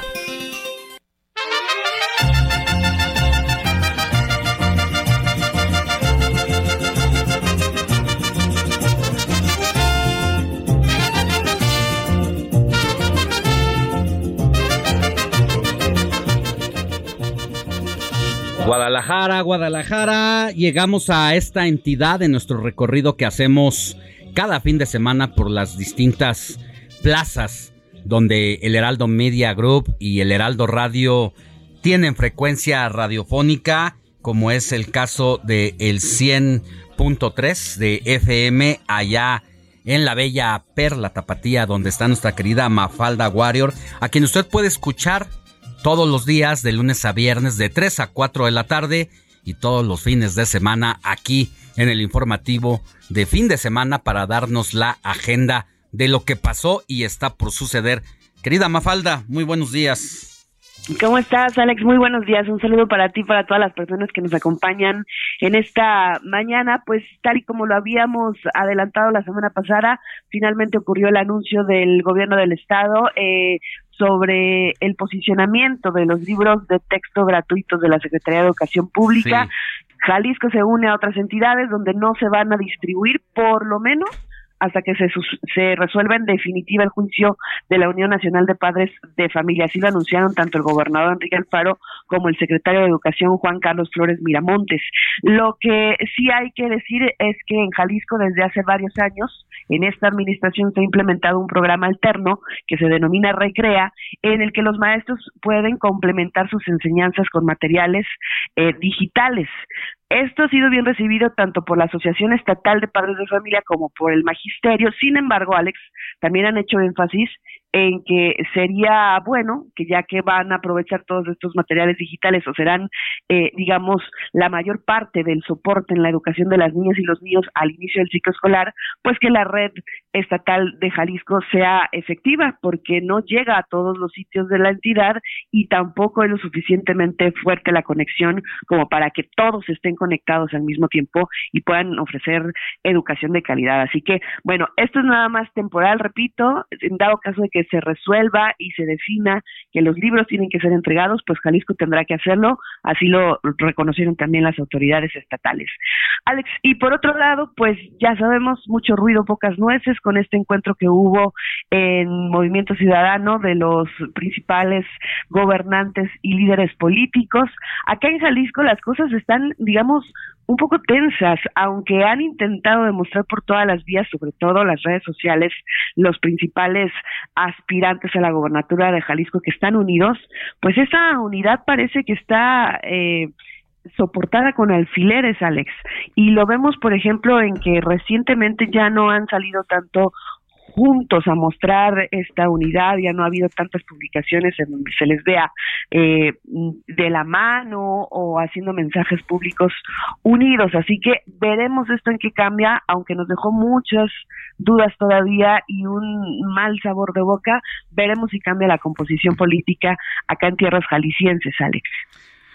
No, pues a mí me da la impresión de que patearon el bote, como se dice en el barrio, cuando no tomas posición sobre algo, eh, sobre un tema determinante y determinantemente, porque pues eh, no se dijo si Alfaro se va o se queda, pero con la insinuación que da el comunicado de prensa, donde dicen que se llevó a cabo un diálogo respetuoso, y fraterno, pues da la impresión que ruptura como tal no hubo por parte de Alfaro y parece que pues acaba dobladito ante Dante Delgado, por lo menos hasta ahora, porque no anunció la salida, no anunció que sí quiere la alianza con el PRI y con el PAN, como en ese término pues había ingresado la noche de ayer acá a la Ciudad de México en las oficinas de Movimiento Ciudadano. Y bueno pues fue una reunión a puerta cerrada por más de tres horas donde solamente se dejó ver una foto donde hay diez personas. De un lado está en el frente el líder nacional de Movimiento Ciudadano, Dante Delgado, a la derecha está la senadora Verónica Delgadillo, a la izquierda está Juan Zavala, luego en otro extremo de la mesa del lado izquierdo está Enrique Alfaro y quien puede ser su sucesor, Pablo Lemus. Fíjate lo que hace Dante Delgado, los pone codo a codo cuando no es su gallo. Su gallo está en otro extremo de la mesa frente a Dante Delgado, que es Clemente Castañeda, a quien tiene a la derecha es a Jorge Maínez y luego a su izquierda a Vivi Ravelo, que es la alcaldesa de Campeche, que ha alcanzado notoria participación en las actividades del primer círculo de Movimiento Ciudadano. Y en la otra parte de la mesa, era un, área cuadrada, están los jaliscienses eh, Samuel García, y Luis Donaldo Colosio. Así que solamente entre ellos 10 saben cómo estuvo el debate, que seguramente fue acalorado. Y tampoco se dio a conocer mucho sobre quién puede ser su, su propio suspirante a la candidatura presidencial. Pero para mí, por lo que resulta de este encuentro, pues es que el que gana es Dante Delgado, porque no se vuelve a hablar más de la alianza, de la necesidad de ir en alianza juntos y hasta este momento pues eso es, pero ya vamos a conocer, aunque haya sido entre 10 personas que no quieren decir más, tarde que temprano va a salir de lo que ocurrió en, en esta mesa el día de anoche. Como bien dices, hasta la mañana de hoy fueron muchos ruidos y pocas nueces porque no, no hay una posición determinante. Y, y ya te decía, Alex, no sé qué efecto vaya a tener entre los aspirantes acá en Jalisco, porque ya de por sí traían la calentura electoral o preelectoral a todo lo que daba, así que no sé si vayan a estar conformes y cuáles serán las reacciones o los mensajes que vamos a ver entre líneas en los próximos días, pero ya te contaré con mucho gusto en nuestras próximas intervenciones. Pero por favor, y además también entre semana te estaremos escuchando allá en el Heraldo, en el Heraldo Radio Guadalajara por el 100.3 de FM de 3 a 4 de la tarde. Te mando un abrazo, querida Mafalda, qué gusto escucharte. Igualmente, Alex, un abrazo para ti y para todos. Sigue a Alejandro Sánchez en Twitter, arroba Alex Sánchez MX.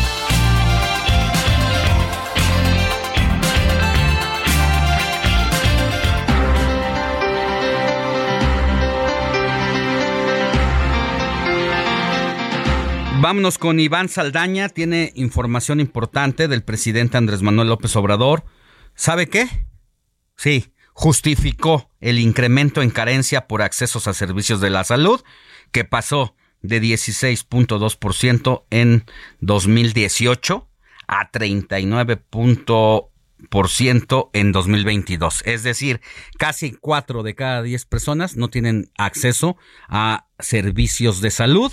Esto tras la desaparición del Seguro Popular que el presidente de la República eliminó porque había sido creado con los panistas, entonces a él no le gustó, creó su Insabi, que fracasó y en menos de año y medio quedó desaparecido, pasó supuestamente a parte de quienes no tenían acceso a servicios de salubridad, al IMSS Bienestar, pero pues simple y sencillamente el Instituto Mexicano del Seguro Social no se da abasto para atender a miles y miles de personas que demandan atención médica. Iván Saldaña, tú tienes el reporte, buenos días. ¿Qué tal Alejandro? Buenos días. Durante la mañanera de este viernes en Palacio Nacional, el presidente Andrés Manuel López Obrador presumió que la pobreza en México se ha reducido durante su gobierno. De acuerdo con el Coneval, 5.7 millones de personas salieron de la línea de pobreza entre 2018 y 2022. Pero el mandatario federal también reconoció que en la misma medición del Coneval aumentó el indicador de la carencia por acceso a los servicios de salud en su gobierno, ya que el porcentaje de la población en el país con esa carencia pasó de 16.2% en 2018 a 39.1% en 2022 pero así lo justificó el presidente López Obrador. Sí, el caso de salud hay una disminución, pero tiene que ver con la pregunta que se hizo y con el hecho de que eh, tenían apuntados a todos con credencial, con el llamado seguro popular que ni era seguro ni era popular. Entonces, como ya no están esas credenciales, la gente cuando les preguntaron dijeron, no, pues no tenemos seguro, porque ya ahora es eh, atención médica gratuita, ya no se necesita ningún tipo de seguro. El titular del Ejecutivo Federal reiteró su promesa de que al final de su gobierno, en septiembre del 2024, México tendrá uno de los mejores sistemas de salud del mundo, mejor que el de Dinamarca y Canadá. El compromiso que tenemos en materia de salud, es que antes de que termine mi mandato, vamos a tener un sistema de salud de los mejores del mundo. Se va a garantizar el derecho a la salud. Alejandro, mi reporte esta mañana. Muchas gracias, Iván Saldaña. Que tengas buen día.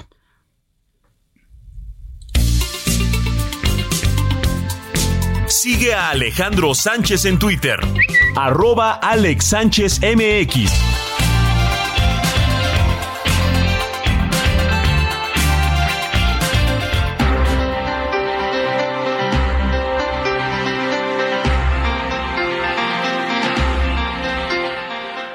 8 de la mañana con 47 minutos. ¿Con qué vamos, Héctor?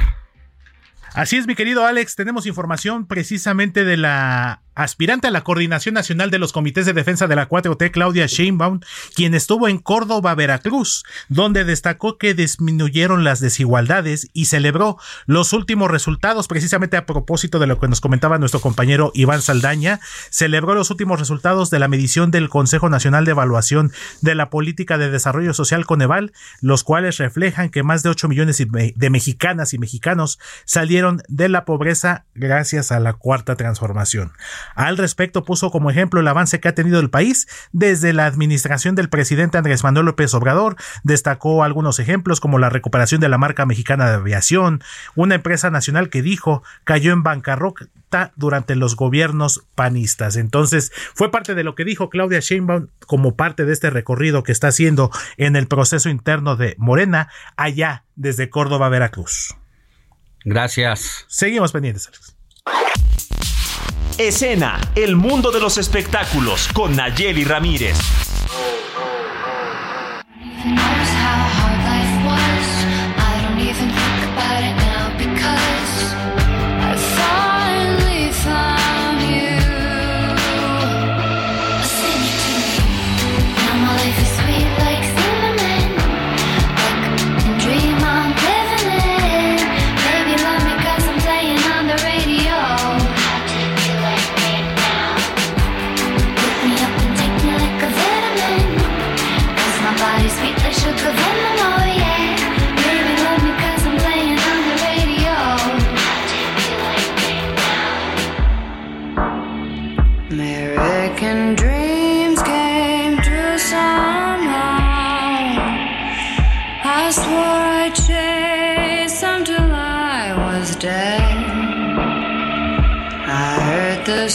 Vámonos con mi querida Nayeli Ramírez, quien nos tiene lo mejor del el espectáculo en su gustada sección de escena. Mi querida Naye, muy buenos días, ¿dónde andas? Hola Alex, ¿cómo estás? Pues ya aquí disfrutando del eh, sábado soleado después de toda la tormenta que nos cayó ayer. Entonces, si ahorita está el sol hay que aprovecharlo. Sí, la verdad es que uno sale eh, de una manera vestido y aquí hay que traer todas las temporadas en una misma. Sí, ya no se puede, ya no puedes salir de una sola, Ya no, puede que uno ya no puede uno confiar ni en el clima. Oye, Alex, pues mira, te platico que el martes vamos a ir a ver a Lana del Rey, esta eh, cantante, también es modelo, también es actriz neoyorquina, que regresa aquí a México. Y fue una gran sorpresa porque la verdad tenía como eh, siete años que no estaba en los escenarios, que no hacía una gira. Entonces cuando la anunciaron dije, ah, pues va a ser muy de nicho, muy... Pues no, se va a presentar en el Foro Sol y sus boletos se terminaron en horas. Entonces, eh, la verdad para mí fue una sorpresa que tuviera tantos eh, seguidores Oye. aquí en nuestro país. Ella sí llena, no como otros. ¿Eh? Exacto. Y eso que no anda presumiendo que es la más escuchada del mundo y no sé qué.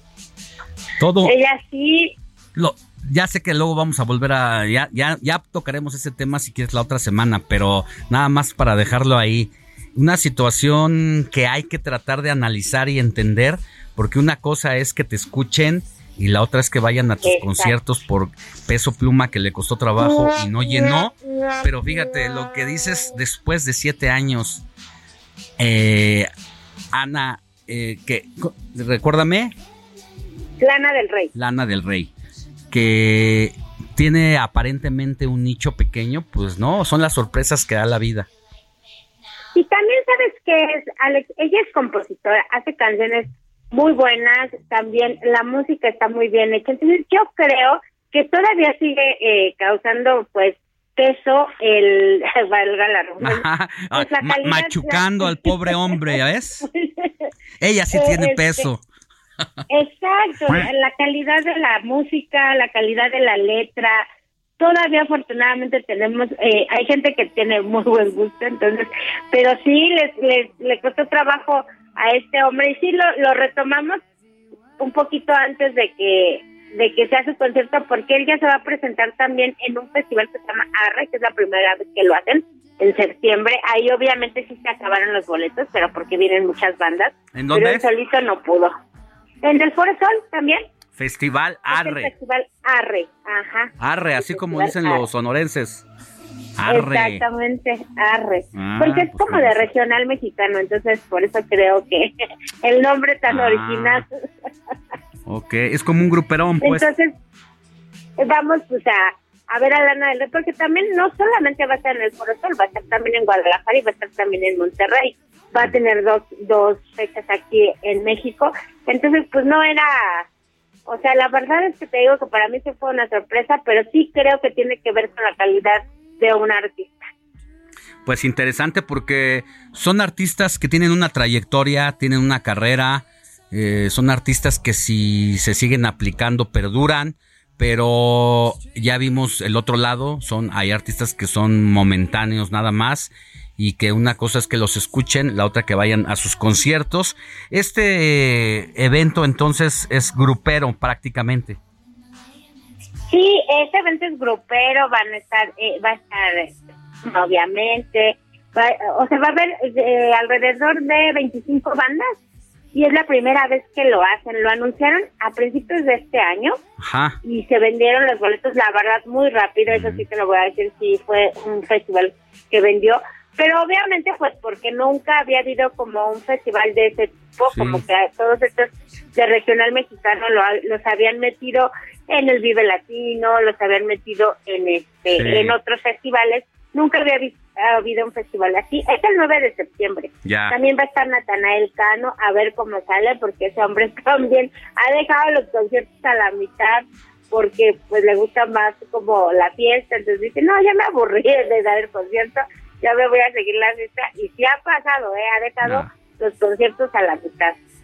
Ahí está, no, eso se los va a cobrar tarde que temprano el público. Te mando un abrazo, mi querida Naye. que tengas muy buen fin de semana y nos estamos Cuídate, disfrútalo. Gracias. Nosotros vamos a una pausa y al volver vamos a regresar como cada sábado con nuestro colaborador Carlos Salomón que nos tiene un análisis completo sobre la realidad política que vive México. Pausa, volvemos con más.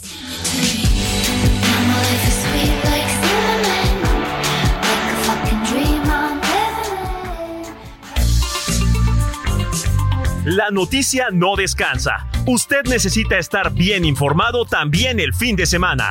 Esto es Informativo El Heraldo Fin de Semana. Regresamos.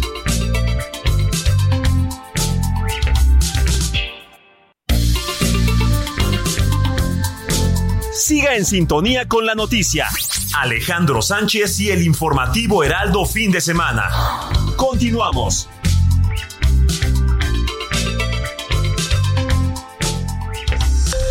Esto es Noticias a la Hora. Heraldo Radio le informa.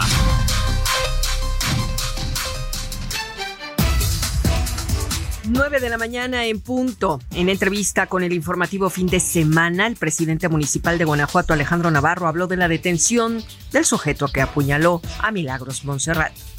Y ayer, afortunadamente, alrededor de las 8.25, 26 de la noche, varios ciudadanos llaman al 911, donde dicen que hay un sujeto sospechoso, raro, en la gasolinera que está a la entrada de la ciudad y a uno de las llamadas dicen que pudiera ser este individuo, se le comunica a la fiscalía y se desplaza la Secretaría de Seguridad con la Policía de Género, capturan al individuo, se identifica como Miguel y él, él mismo dice que pues es el asesino o el presunto asesino de Milagros que está arrepentido y que quiere hablar con sus abogados. La Suprema Corte de Justicia de la Nación otorgó una suspensión provisional solicitada por el gobierno de Chihuahua a cargo de María Eugenia Campos, que frena de momento la distribución de los nuevos libros de texto gratuitos a cargo de la Secretaría de Educación Pública. El gobierno capitalino publicó este viernes en la Gaceta Oficial el decreto por el que se reforman diversas disposiciones del reglamento de tránsito para los motociclistas en la Ciudad de México. Estos cambios entrarán en vigor el 24 de septiembre. Este viernes en la Clínica 34 del IMSS de La Paz, Baja California, la Policía Municipal, el Heroico Cuerpo de Bomberos y la Secretaría de Marina rescataron a dos eh, adultos atrapados dentro de un elevador quienes al abordarlo pues tuvo una falla mecánica quedando atrapados.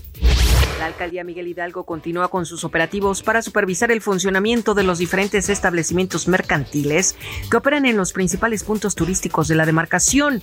Así lo informó el alcalde Mauricio Tabe, quien detalló que buscan, por un lado, vigilar e inhibir la comisión de delitos de alto y bajo impacto durante las noches y madrugadas. Por otro, verificar que se respeten los horarios de cierre y los niveles de ruido permitidos. En el orbe, el Papa Francisco condenó este sábado el injustificable asesinato de un candidato presidencial en Ecuador. Exhortó a todos a trabajar juntos por la paz. Además, envió un mensaje de condolencias por el asesinato de Fernando Villavicencio en un acto político el pasado miércoles.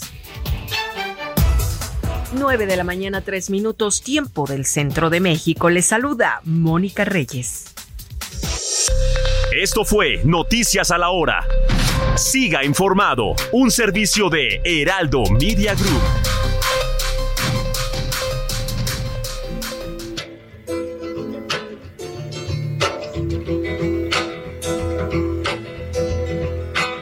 Sugar man, won't you hurry? Cause I'm tired of these scenes. For a blue coin, won't you bring back those colors to my dreams? Silver magic ships you carry, jumpers, coke, sweet Mary Jane. Sugar man.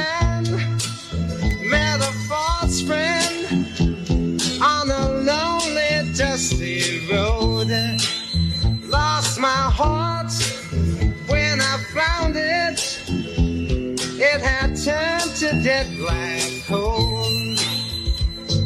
Silver magic ships you carry, jumpers, coke, sweet Mary Jane.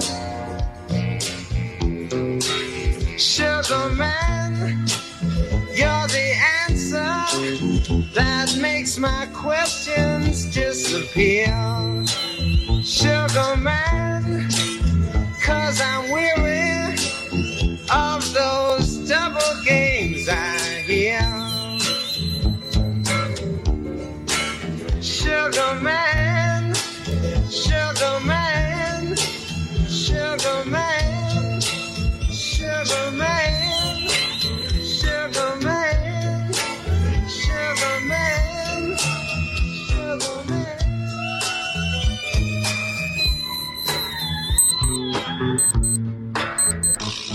9 de la mañana con 5 minutos hora del centro del país. Estamos escuchando una canción que se llama Sugar Man y ahora Héctor Vieira nos va a dar todo el contexto de por qué, eh, pero hay una historia espectacular detrás de esta canción, de esas dignas para ser llevadas a cine y que finalmente ocurrió.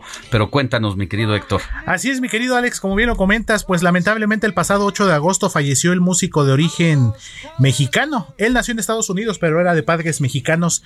Sixto Rodríguez, conocido en el mundo artístico simplemente como Rodríguez. Y pues esta historia que les platicamos, mi querido Alex, un músico para muchos infravalorado, para muchos eh, no se le dio el reconocimiento quizá que se merecía, pero hay una historia muy especial, mi querido Alex. Eh, comenzó precisamente su carrera musical en los Estados Unidos, donde pues lamentablemente para él no tuvo quizá el éxito que hubiera esperado, pero ocurrió un fenómeno, Alex. En un país muy lejano de nuestro continente, Sudáfrica para ser exactos, pues él se convirtió en un fenómeno precisamente con esta eh, mezcla musical, con este estilo muy propio, incluso estaba, se le veía potencial para ser comparado y para estar a la par de figuras como Jimi Hendrix incluso como este Bob Dylan. Bob Dylan, por supuesto, y que bueno, en Sudáfrica fue un fenómeno tan es así que un documental en el que retrata su vida titulado Sear- Searching for Sugarman, buscando al Buscando a Sugarman. buscando a Sugarman, en el que pues está plasmada prácticamente su, su historia de vida y que bueno, es una persona, una figura muy reconocida allá en Sudáfrica y mira lo que son las cosas, ¿no? Eh, parece que en otros lados como allá en el continente africano, pues sí se le dio el reconocimiento que... Di- Dicen que todo cambio cultural y que todo movimiento social va acompañado de la música. Así es. Resulta que en el apartheid, eh, precisamente los sudafricanos lo toman como su bandera musical y hay dos fanáticos obsesionados con esta figura de Sixto Rodríguez que se enteran de que allá es todo un fenómeno cuando en su país, en Estados Unidos, no fue valorado. Cuando los productores lo descubren cantando en un bar, entiendo, de Kansas, dicen que este personaje, como bien narras, puede tener un potencial incluso mayor que el de Bob Dylan. Le ven todos los atributos porque no solamente era dueño de un concepto musical, sino que él mismo componía sus canciones como esta que estamos escuchando de fondo. Así que lo graban y lo lanzan, pero no vende más que tres discos. Imagínate nada más. Entonces es un fracaso para el comercio musical y este señor de origen muy humilde pues se regresa a su lugar, a su y, y termina entiendo trabajando en una fábrica, pero después dos fanáticos de la música pues descubren que allá en este lugar del otro lado del mundo, en Sudáfrica, sí es un fenómeno y se preguntan, ¿y dónde está Sixto Rodríguez? Así Y es. por eso se llama Buscando a Sugarman. Hacen todo para encontrarlo y es una bella historia. La fotografía de ese documental es impresionante y qué lamentable que pues haya fallecido y que nunca haya visto pues el sueño o sí lo vio porque después lo que pasa en Sudáfrica es impresionante. Así es, mi querido Alex, pues el pasado 8 de agosto nos dejó a los 81 años de edad y bueno, qué mejor manera de recordar el legado de este mítico, de este peculiar, pero sobre todo de este talentosísimo músico estadounidense de origen mexicano, Sixto Rodríguez, que en paz descanse. Pues escuchemos un poquito más de Sugarman.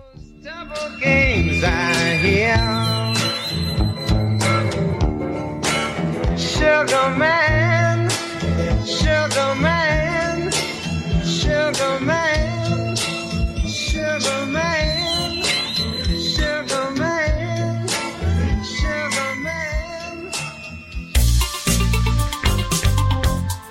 Sigue a Alejandro Sánchez en Twitter. Arroba Alex Sánchez MX.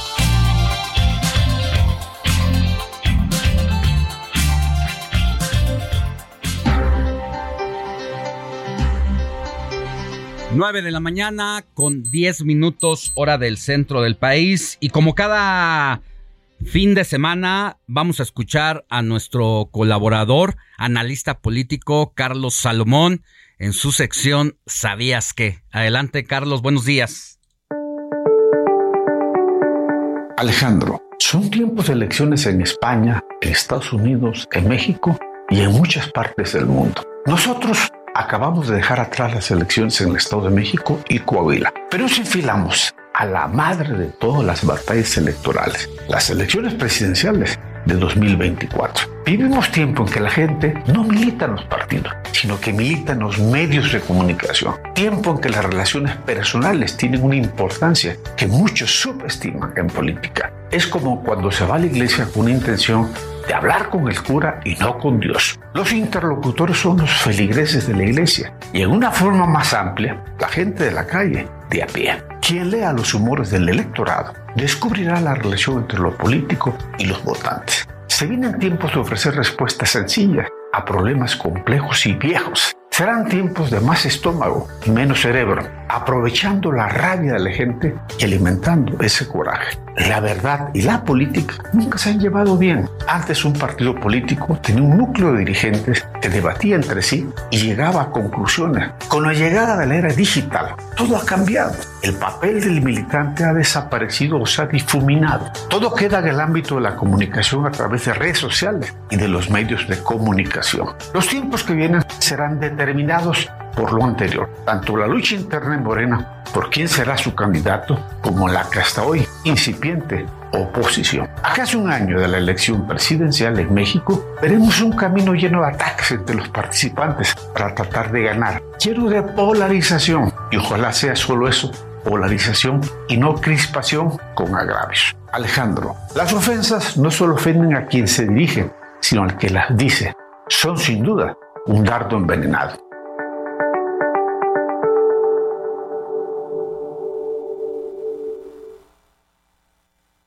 Gracias a Carlos Salomón con su análisis semanal.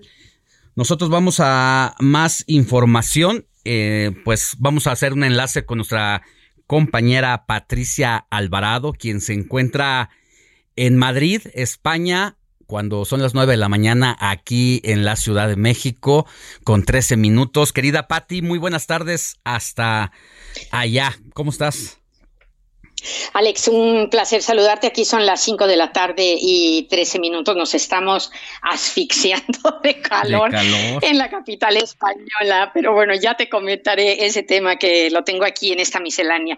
Eh, antes que nada, quiero eh, confirmar que no ha habido ninguna bomba en la Torre Eiffel de París que obligó este mediodía y durante varias horas a evacuar la célebre torre. Los turistas ya han vuelto a este monumento para seguir visitándolo, que como sabes es uno de los más emblemáticos de la ciudad Luz. Los artificieros examinaron escrupulosamente las tres primeras plantas de la Torre Eiffel, que son las que permanecen abiertas al público, y comprobaron que lo de la bomba fue una falsa alarma. Bueno, menos mal, Alex, ha sido un susto, pero claro, no se puede dejar de, hacer caso, aunque sean bulos o fake news, en, un lugar tan, eh, pues, tan visitado. Recibe nada menos que 6 millones de turistas al año. La Torre Eiffel, que cuando fue construida nadie pensó que iba a convertirse en el símbolo de París.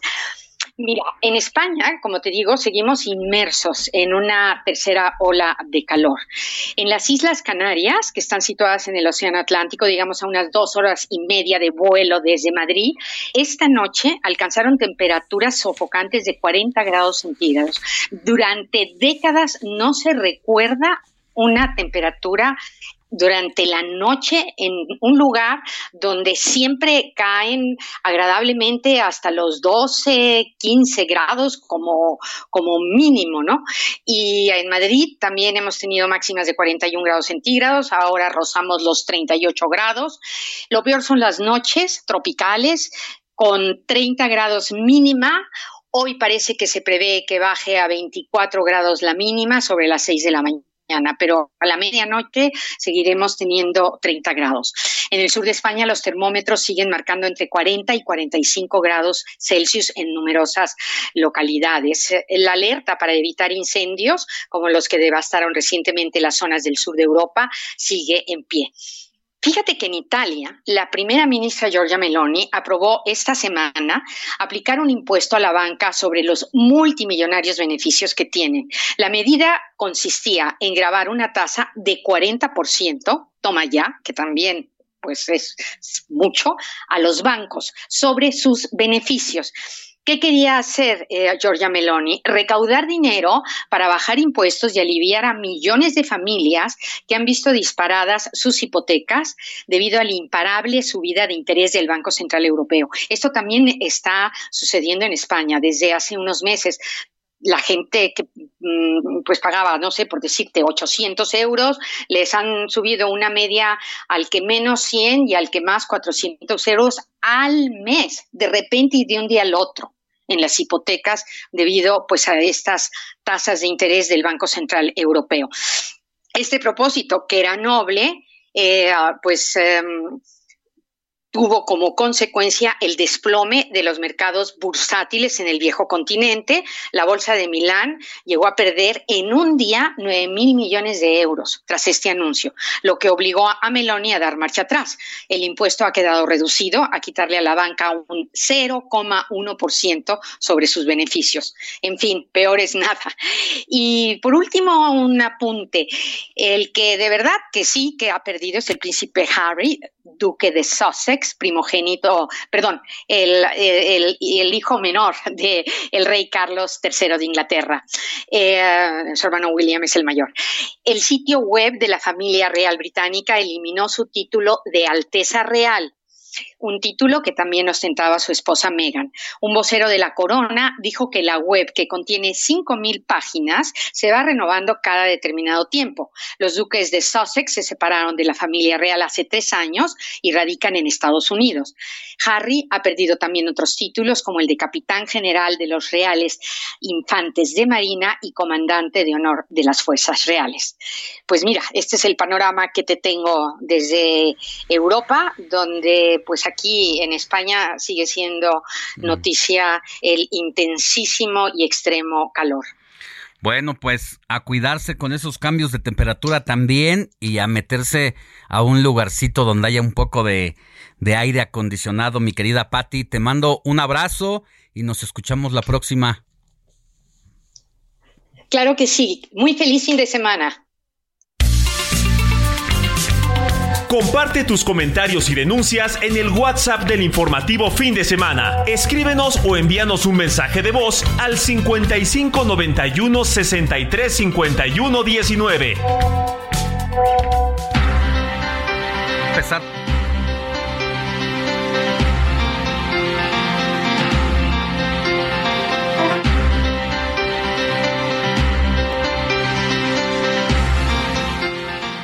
Oiga, vamos a hablar de lo que está pasando en Veracruz.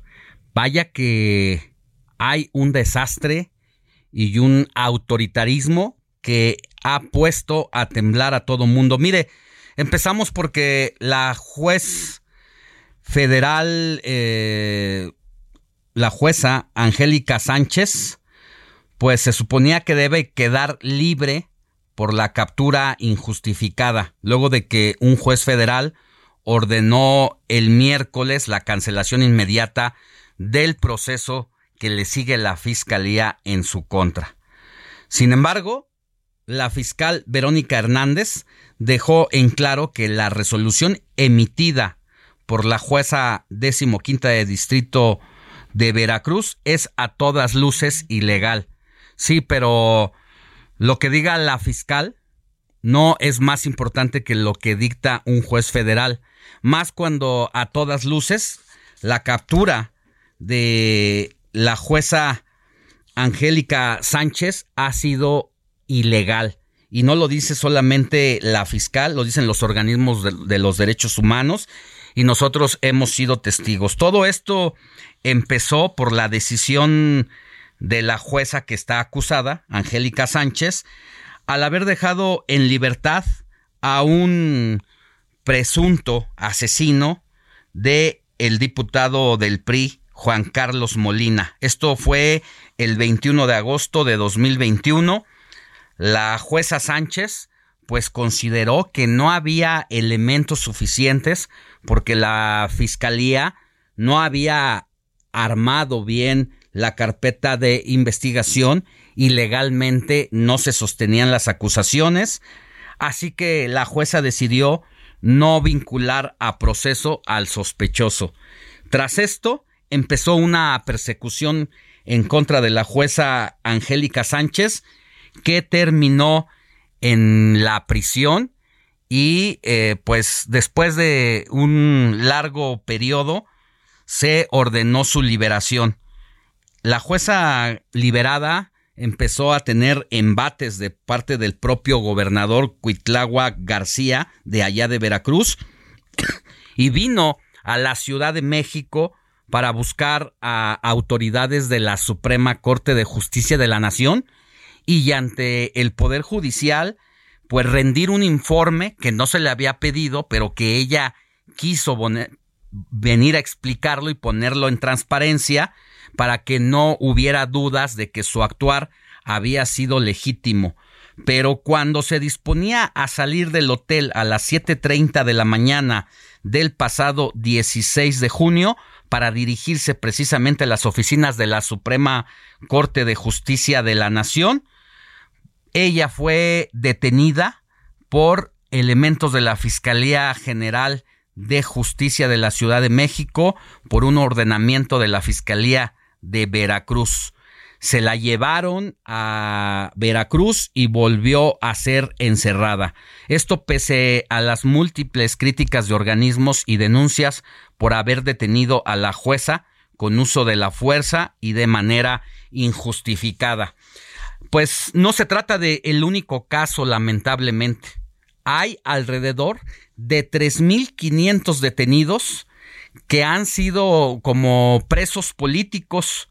Y esto lo dice quien es el secretario técnico de la Junta de Coordinación Política del Senado, José Manuel del Río Virgen, a quien le tocó estar en los mismos zapatos de la jueza Angélica Sánchez, porque el funcionario del Senado de la República también fue acusado de homicidio de un candidato de Movimiento Ciudadano, sobre lo cual no se pudo sostener más que puras puras versiones eh, que estaban a todas luces pues eh, dislocadas porque no coincidía una versión con otra.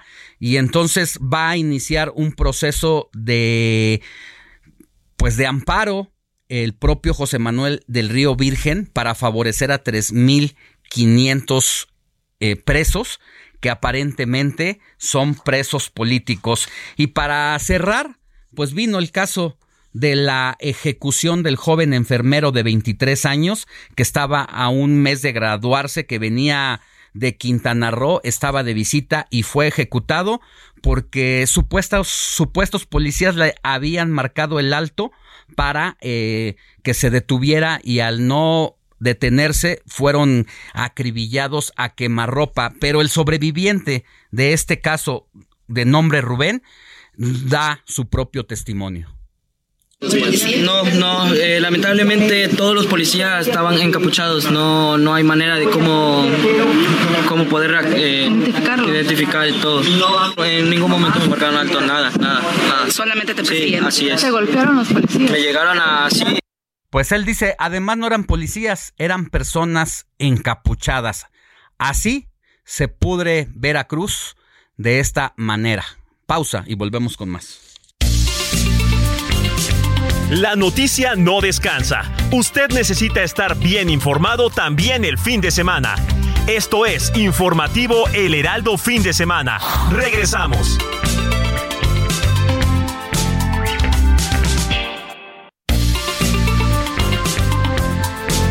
Siga en sintonía con la noticia. Alejandro Sánchez y el informativo Heraldo Fin de Semana. Continuamos.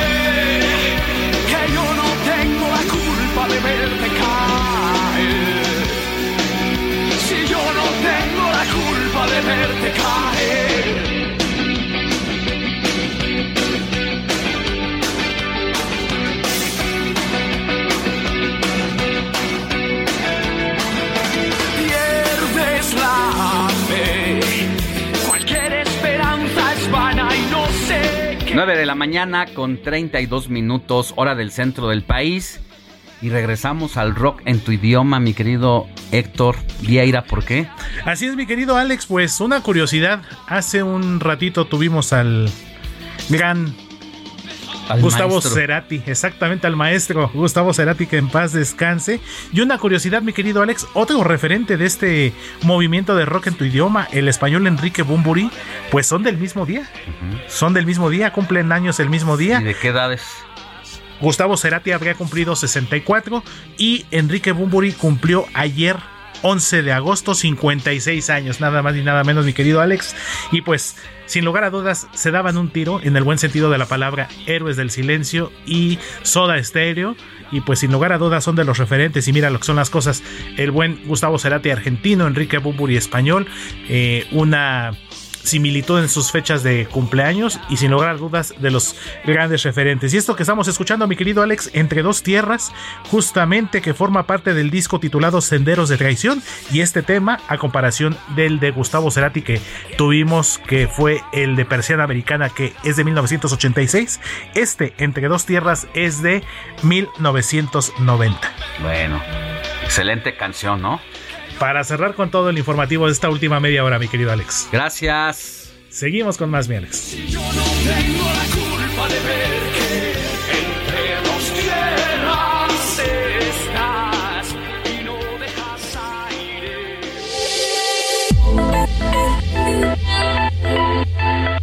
Negocios inmobiliarios con Luis Ramírez.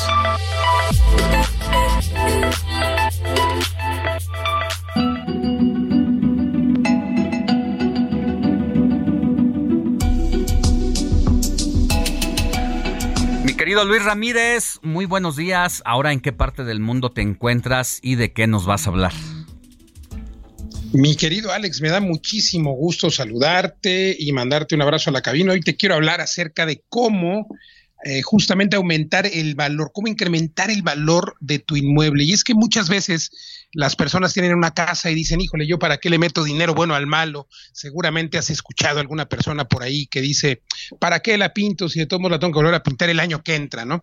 Y bueno, pues todo esto incide en la denominada plusvalía. Aquí te he contado varias veces la necesidad de eh, pues mantener esa plusvalía en los inmuebles. Pero ¿qué incide en la plusvalía? Digo, la plusvalía eh, ya lo hemos mencionado varias veces, pero lo reitero, es el incremento del valor del inmueble y todo lo que sucede alrededor del inmueble, pues incide en la plusvalía, si está el barrio seguro, si es un barrio bonito, si es un barrio feo, pero claro que también, eh, pues esto, los propietarios también pueden poner su granito de arena y aquí hemos hablado también de el síndrome de la ventana rota, ¿no? Por ejemplo, que pues cuando una ventana está rota, una casa está descuidada, el vecino pues tampoco le da por cuidar la suya.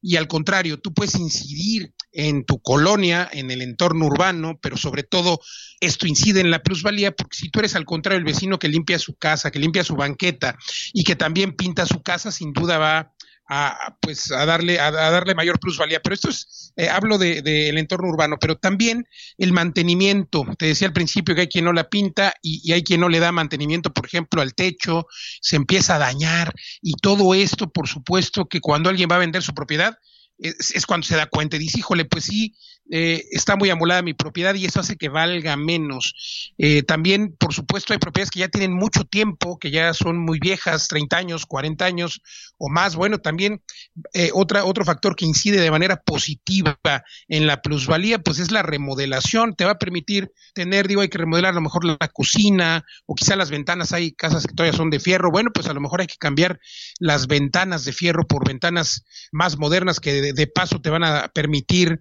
eh, vivir más confortable, eh, en fin.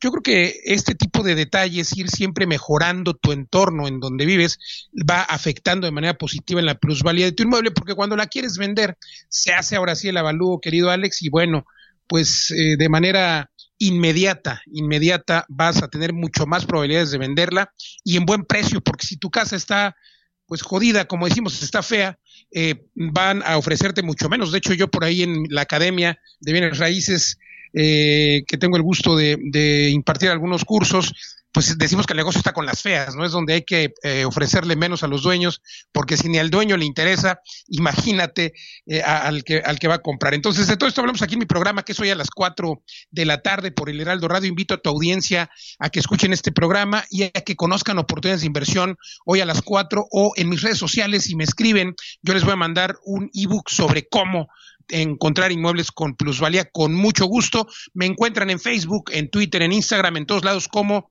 Luis Ramírez, Mundo Inmobiliario. Y mi querido Alex, te saludo hoy desde Londres, donde por cierto, pues eh, la plusvalía se ha ido al tope.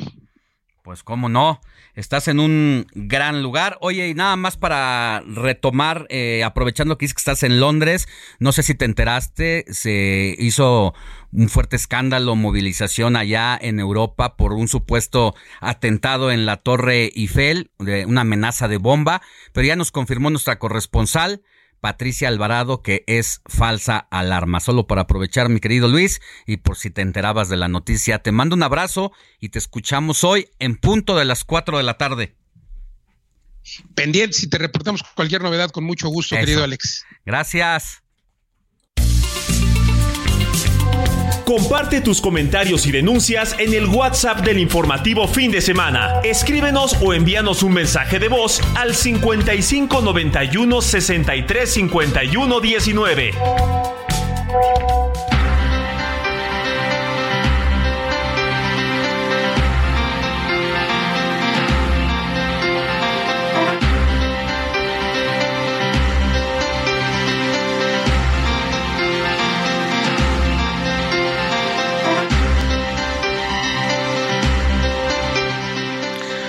Oiga, esta semana mis compañeros Leticia Ríos y Gerardo García publicaron en el Heraldo de México un trabajo especial sobre lo que representa el aumento del gasto escolar para este 2023-2024 y usted, padre de familia que nos escucha, seguramente le hace sentido porque vaya que se ha sentido precisamente en el bolsillo pues la compra de los útiles escolares, del uniforme, de las inscripciones, todo está por las nubes, todo es más caro y hay quien dice que el incremento es hasta del 20%. Pero vamos con Gerardo García, quien hizo este trabajo. ¿Cómo estás, Gerardo? Muy buenos días. Hola, ¿qué tal? Muy buenos días, Alejandro, y también al auditorio. Ah, reportar que precisamente en el Estado de México, para el regreso a clases del ciclo escolar 2023, 2024, los padres de familia enfrentarán un incremento promedio en los precios de los útiles escolares del 12 en entrevista, el presidente de la Asociación de Negocios de Papelerías, Hugo Ávila, aseguró que los aumentos se dieron eh, a principios del año y que durante la temporada escolar no se observan nuevos ajustes a la alza el gasto que los padres de familia tendrán que estar eh, llevando para la compra de estos útiles escolares que pide la Secretaría de Educación Pública, si se adquieren productos de línea económica, serán entre 350 y 450 pesos. Sin embargo, de acuerdo con la Confederación de las Cámaras Nacionales de Comercio, Servicios y Turismo, el regreso a clases generará este año un gasto de 5.500 a 7.500 pesos por alumno, considerando no solamente los útiles escolares, sino papelería, uniformes y calzado, así como cuotas y materiales de, de mantenimiento solicitados por cada uno de estos centros educativos en la entidad mexiquense. Y ante este escenario, y después de ver la difícil situación por la que se enfrentan varias familias para comprar mochila y útiles escolares para sus hijos, Ada Michelle lanzó una convocatoria para recolectar este tipo de materiales escolares y ayudar a quienes lo más necesitan. En este primer año que inicia esta campaña de recolección de libretas en buen estado, colores, plastilina, plumones, lápices, gomas, sacapuntas, mochilas, lapiceras y todo lo que ya no ocupen otras familias y comenzará la ayuda eh, eh, inicialmente con 10 niños, esto en la capital mexiquense. La idea es de que puedan formarse estos eh, kits eh, completos con todas las donaciones y que estén basados en la lista de útiles escolares para entregar a niños escasos recursos y que nadie se quede sin la oportunidad de estudiar por falta de dinero. Así el escenario que se tiene para este regreso a clases en el Estado de México, tanto el, lo que va a implicar económicamente, pero también las acciones que se están haciendo para ayudar a aquellas familias de escasos recursos. El reporte. Bueno, muchas gracias, querido Gerardo García, que tengas buen día. Igualmente, muy buenos días. Entrevista, informativo fin de semana. Hugo Ávila es presidente de la Asociación de Negocios de Papelerías y qué mejor que hablar con él después de escuchar este reporte de nuestro compañero Gerardo, pues el regreso a clases ya está a la en puerta donde más de 20 millones de alumnos del sistema básico escolar volverán a las subnas. Querido Hugo, qué gusto saludarle, buenos días. A sus, órdenes. Saludos a su público y a ustedes. Primero preguntarle cómo va eh, hasta este momento la venta de útiles escolares, cómo les ha caído a las papelerías que vaya que después de dos años eh, difíciles de, pandemia, pues ya eh, poco a poco van reponiéndose. Muchos negocios pues tuvieron que cerrar sus puertas, no solamente de venta de útiles, sino también de uniformes. Y ahora pues con esta normalidad, poco a poco parece que se van posicionando. Sí, efectivamente. A partir del año pasado ya eh, vamos a decir ya se incrementó un poquito la venta, cosa que nos está, eh, nos empezó a ayudar a, hacer la recuperación de los negocios. Este año esperamos que la venta sea mayor, desde luego que ya le vamos a decir ya esté más regularizado el movimiento y obviamente poder eh, tener la oportunidad ya de pues de alguna manera poder contar con los negocios ya ya bien eh, recuperados, ¿no? Porque es el problema que hemos sufrido. Usted está en, en el Estado de México, pero vamos, es el botón de lo que pasa en todo el país. Eh, ¿Cuántos negocios tiene considerado? No sé si lo llegaron a contabilizar. ¿Qué porcentaje llegaron a quebrar? ¿Cuántos sobrevivieron? Bueno, mire, a partir de, la, de lo de la pandemia, eh, aproximadamente fueron 4.500 los negocios que, que desaparecieron. Por cuestiones de que no había realmente ventas, entonces, Eh, entonces eh, decidieron ¿de qué y total? cambiar de giro. De un total, de en ese entonces había un total de 21, 21 de 21.500 negocios. O sea, rozando, acercándose a un cua- cua- una cuarta parte. Es, Sí. es, es un número alto. Bueno, ahora Y es un que número alto lo que se desapareció, claro. ahora que vuelven, pues también se encuentran con otro fenómeno, que en es- el, el incremento de los precios. Bueno, el incremento de los precios es normal hasta cierto punto, no nada más en lo de papelería, en todos los artículos. Pero este incremento se fue al principio de año. Sí, calculamos que fue un 12% promedio en, los artículos escolares. Entonces, ahorita ya todos los negocios estamos abastecidos, entonces ahorita no va a haber este, el- alzas de precios. Se van a mantener o inclusive bajan los precios por la misma oferta y demanda que hay en el comercio. Oiga, que hay artículos escolares piratas también. Desde luego que sí, no faltan.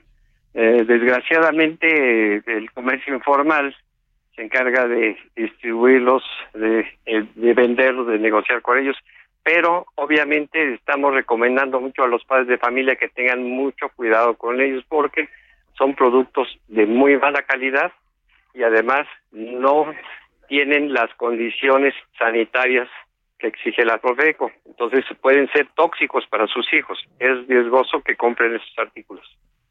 Sobre todo porque uno cuando es pequeñito eh, está en clases, en el pupitre, suele sacar los colores, llevarlos a la boca y tener el contacto directo con ellos. Efectivamente, sí, entonces hay que, pues, eh, les toca a los padres de familia cuidar de ese, eh, a sus hijos, ¿verdad? En este caso. ¿Cómo detectar los eh, artículos escolares que son piratas? Pues eh, siempre eh, empezando porque no son, eh, no se expenden en, negocios establecidos. Sé, en las papelerías hemos tenido mucho cuidado de que esos productos no se comercialicen.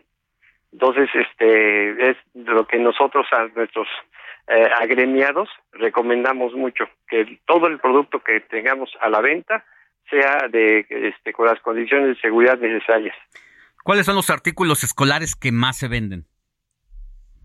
Bueno, ahorita en la temporada escolar, desde luego, pues son los cuadernos, que es el primer lugar de los productos que se venden, y de ahí vienen los lápices, plumas, colores, estuches geométricos, este, pues bicolores, gomas, sacapuntas, hay infinidad de productos que son básicos para, para el ingreso a clases.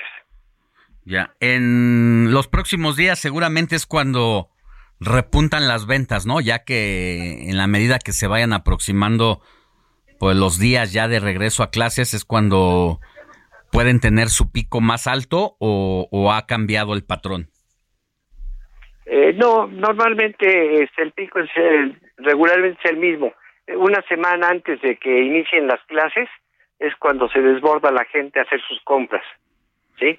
Eh, sobre todo por la cuestión de la quincena, este, marca mucho el inicio de la temporada. Entonces esta quincena ya la próxima semana debe ser que ya se incremente el, eh, este, la venta en las papelerías. ¿Cuáles serían las recomendaciones que le haría a los padres para pues, dentro de los, porque al final de cuentas uno no decide qué es lo que tiene que comprarle a los hijos, a los alumnos, l- los útiles escolares. Eso prácticamente son pues, recomendaciones de la propia autoridad educativa. ¿Cuáles serían las principales recomendaciones que hace a los padres pues para que puedan hacer rendir un poquito más lo que puedan destinar para esa situación? Bueno, lo que ahorita estamos recomendando también es que lo que puedan reciclar de, del año anterior, por ejemplo, sería muy bueno porque eso les va a ayudar en su economía familiar. Además de esto, la compra, como mencioné antes, en negocios establecidos, en papelerías establecidas, que es otra de las situaciones que van, eh, para ellos va a ser eh, lo más eh, lo más ace- ace- acertado.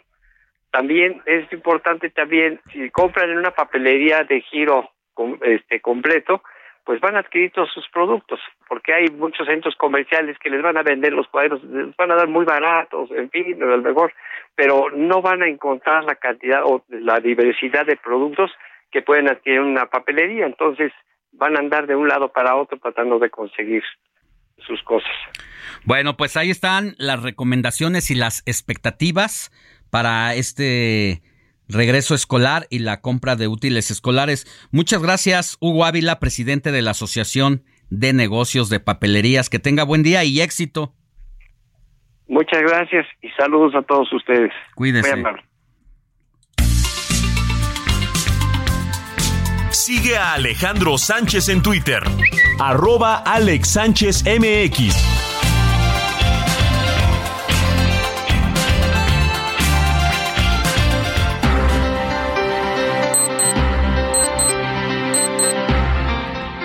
Nueve de la mañana con 50 minutos hora del centro del país. Vaya situación la que se vivió el fin de semana pasado.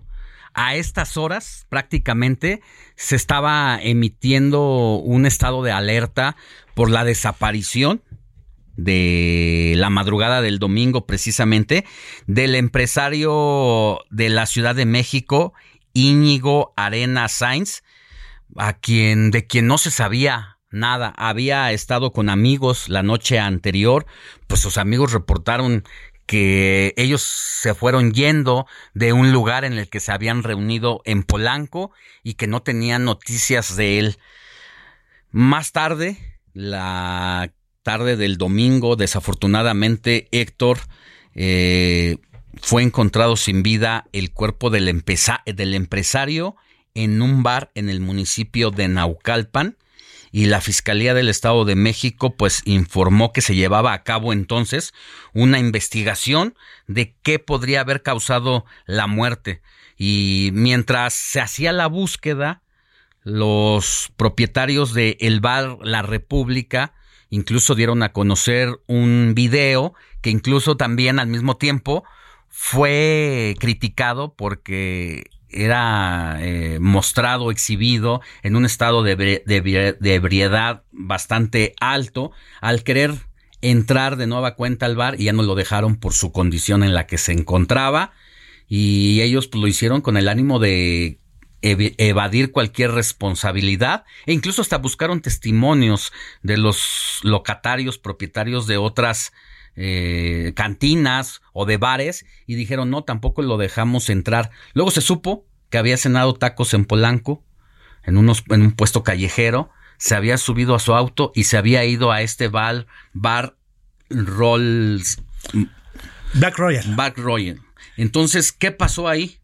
Así es, mi querido Alex, y pues de acuerdo con las... Black Royce. Black Royce. Eh, de acuerdo con las investigaciones, pues habría, habría sido víctima de eh, esta modalidad que se le conoce como goteras. Estuvo, se dice, con algunas mujeres con las que departió, con las que incluso pagó 40 mil pesos por unas botellas de vinos y que, bueno, habría sido víctima de este tipo de envenenamiento.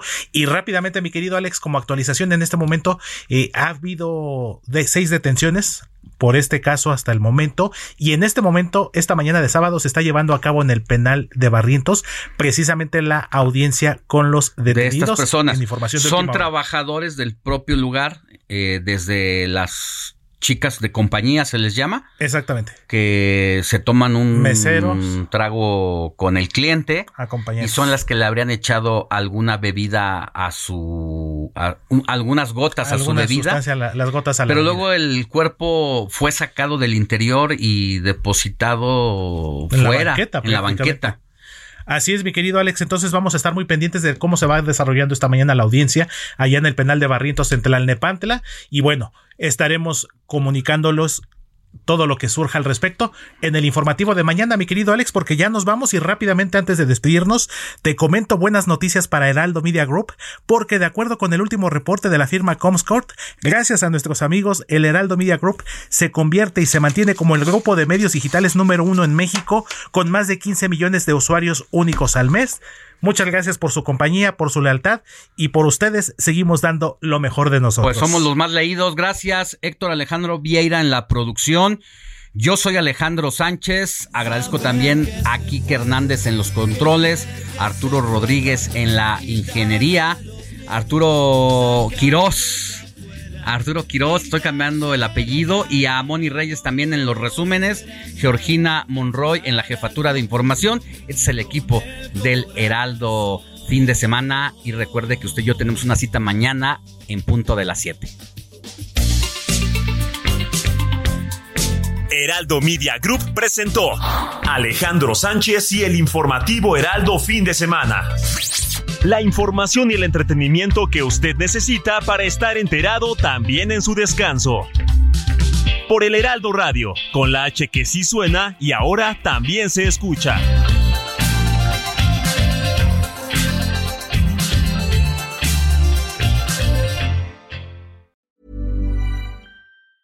Planning for your next trip?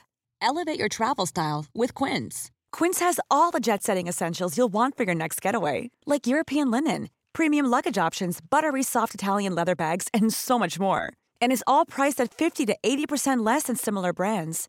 Plus, Quince only works with factories that use safe and ethical manufacturing practices. Pack your bags with high-quality essentials you'll be wearing for vacations to come with Quince. Go to quince.com/pack for free shipping and 365-day returns.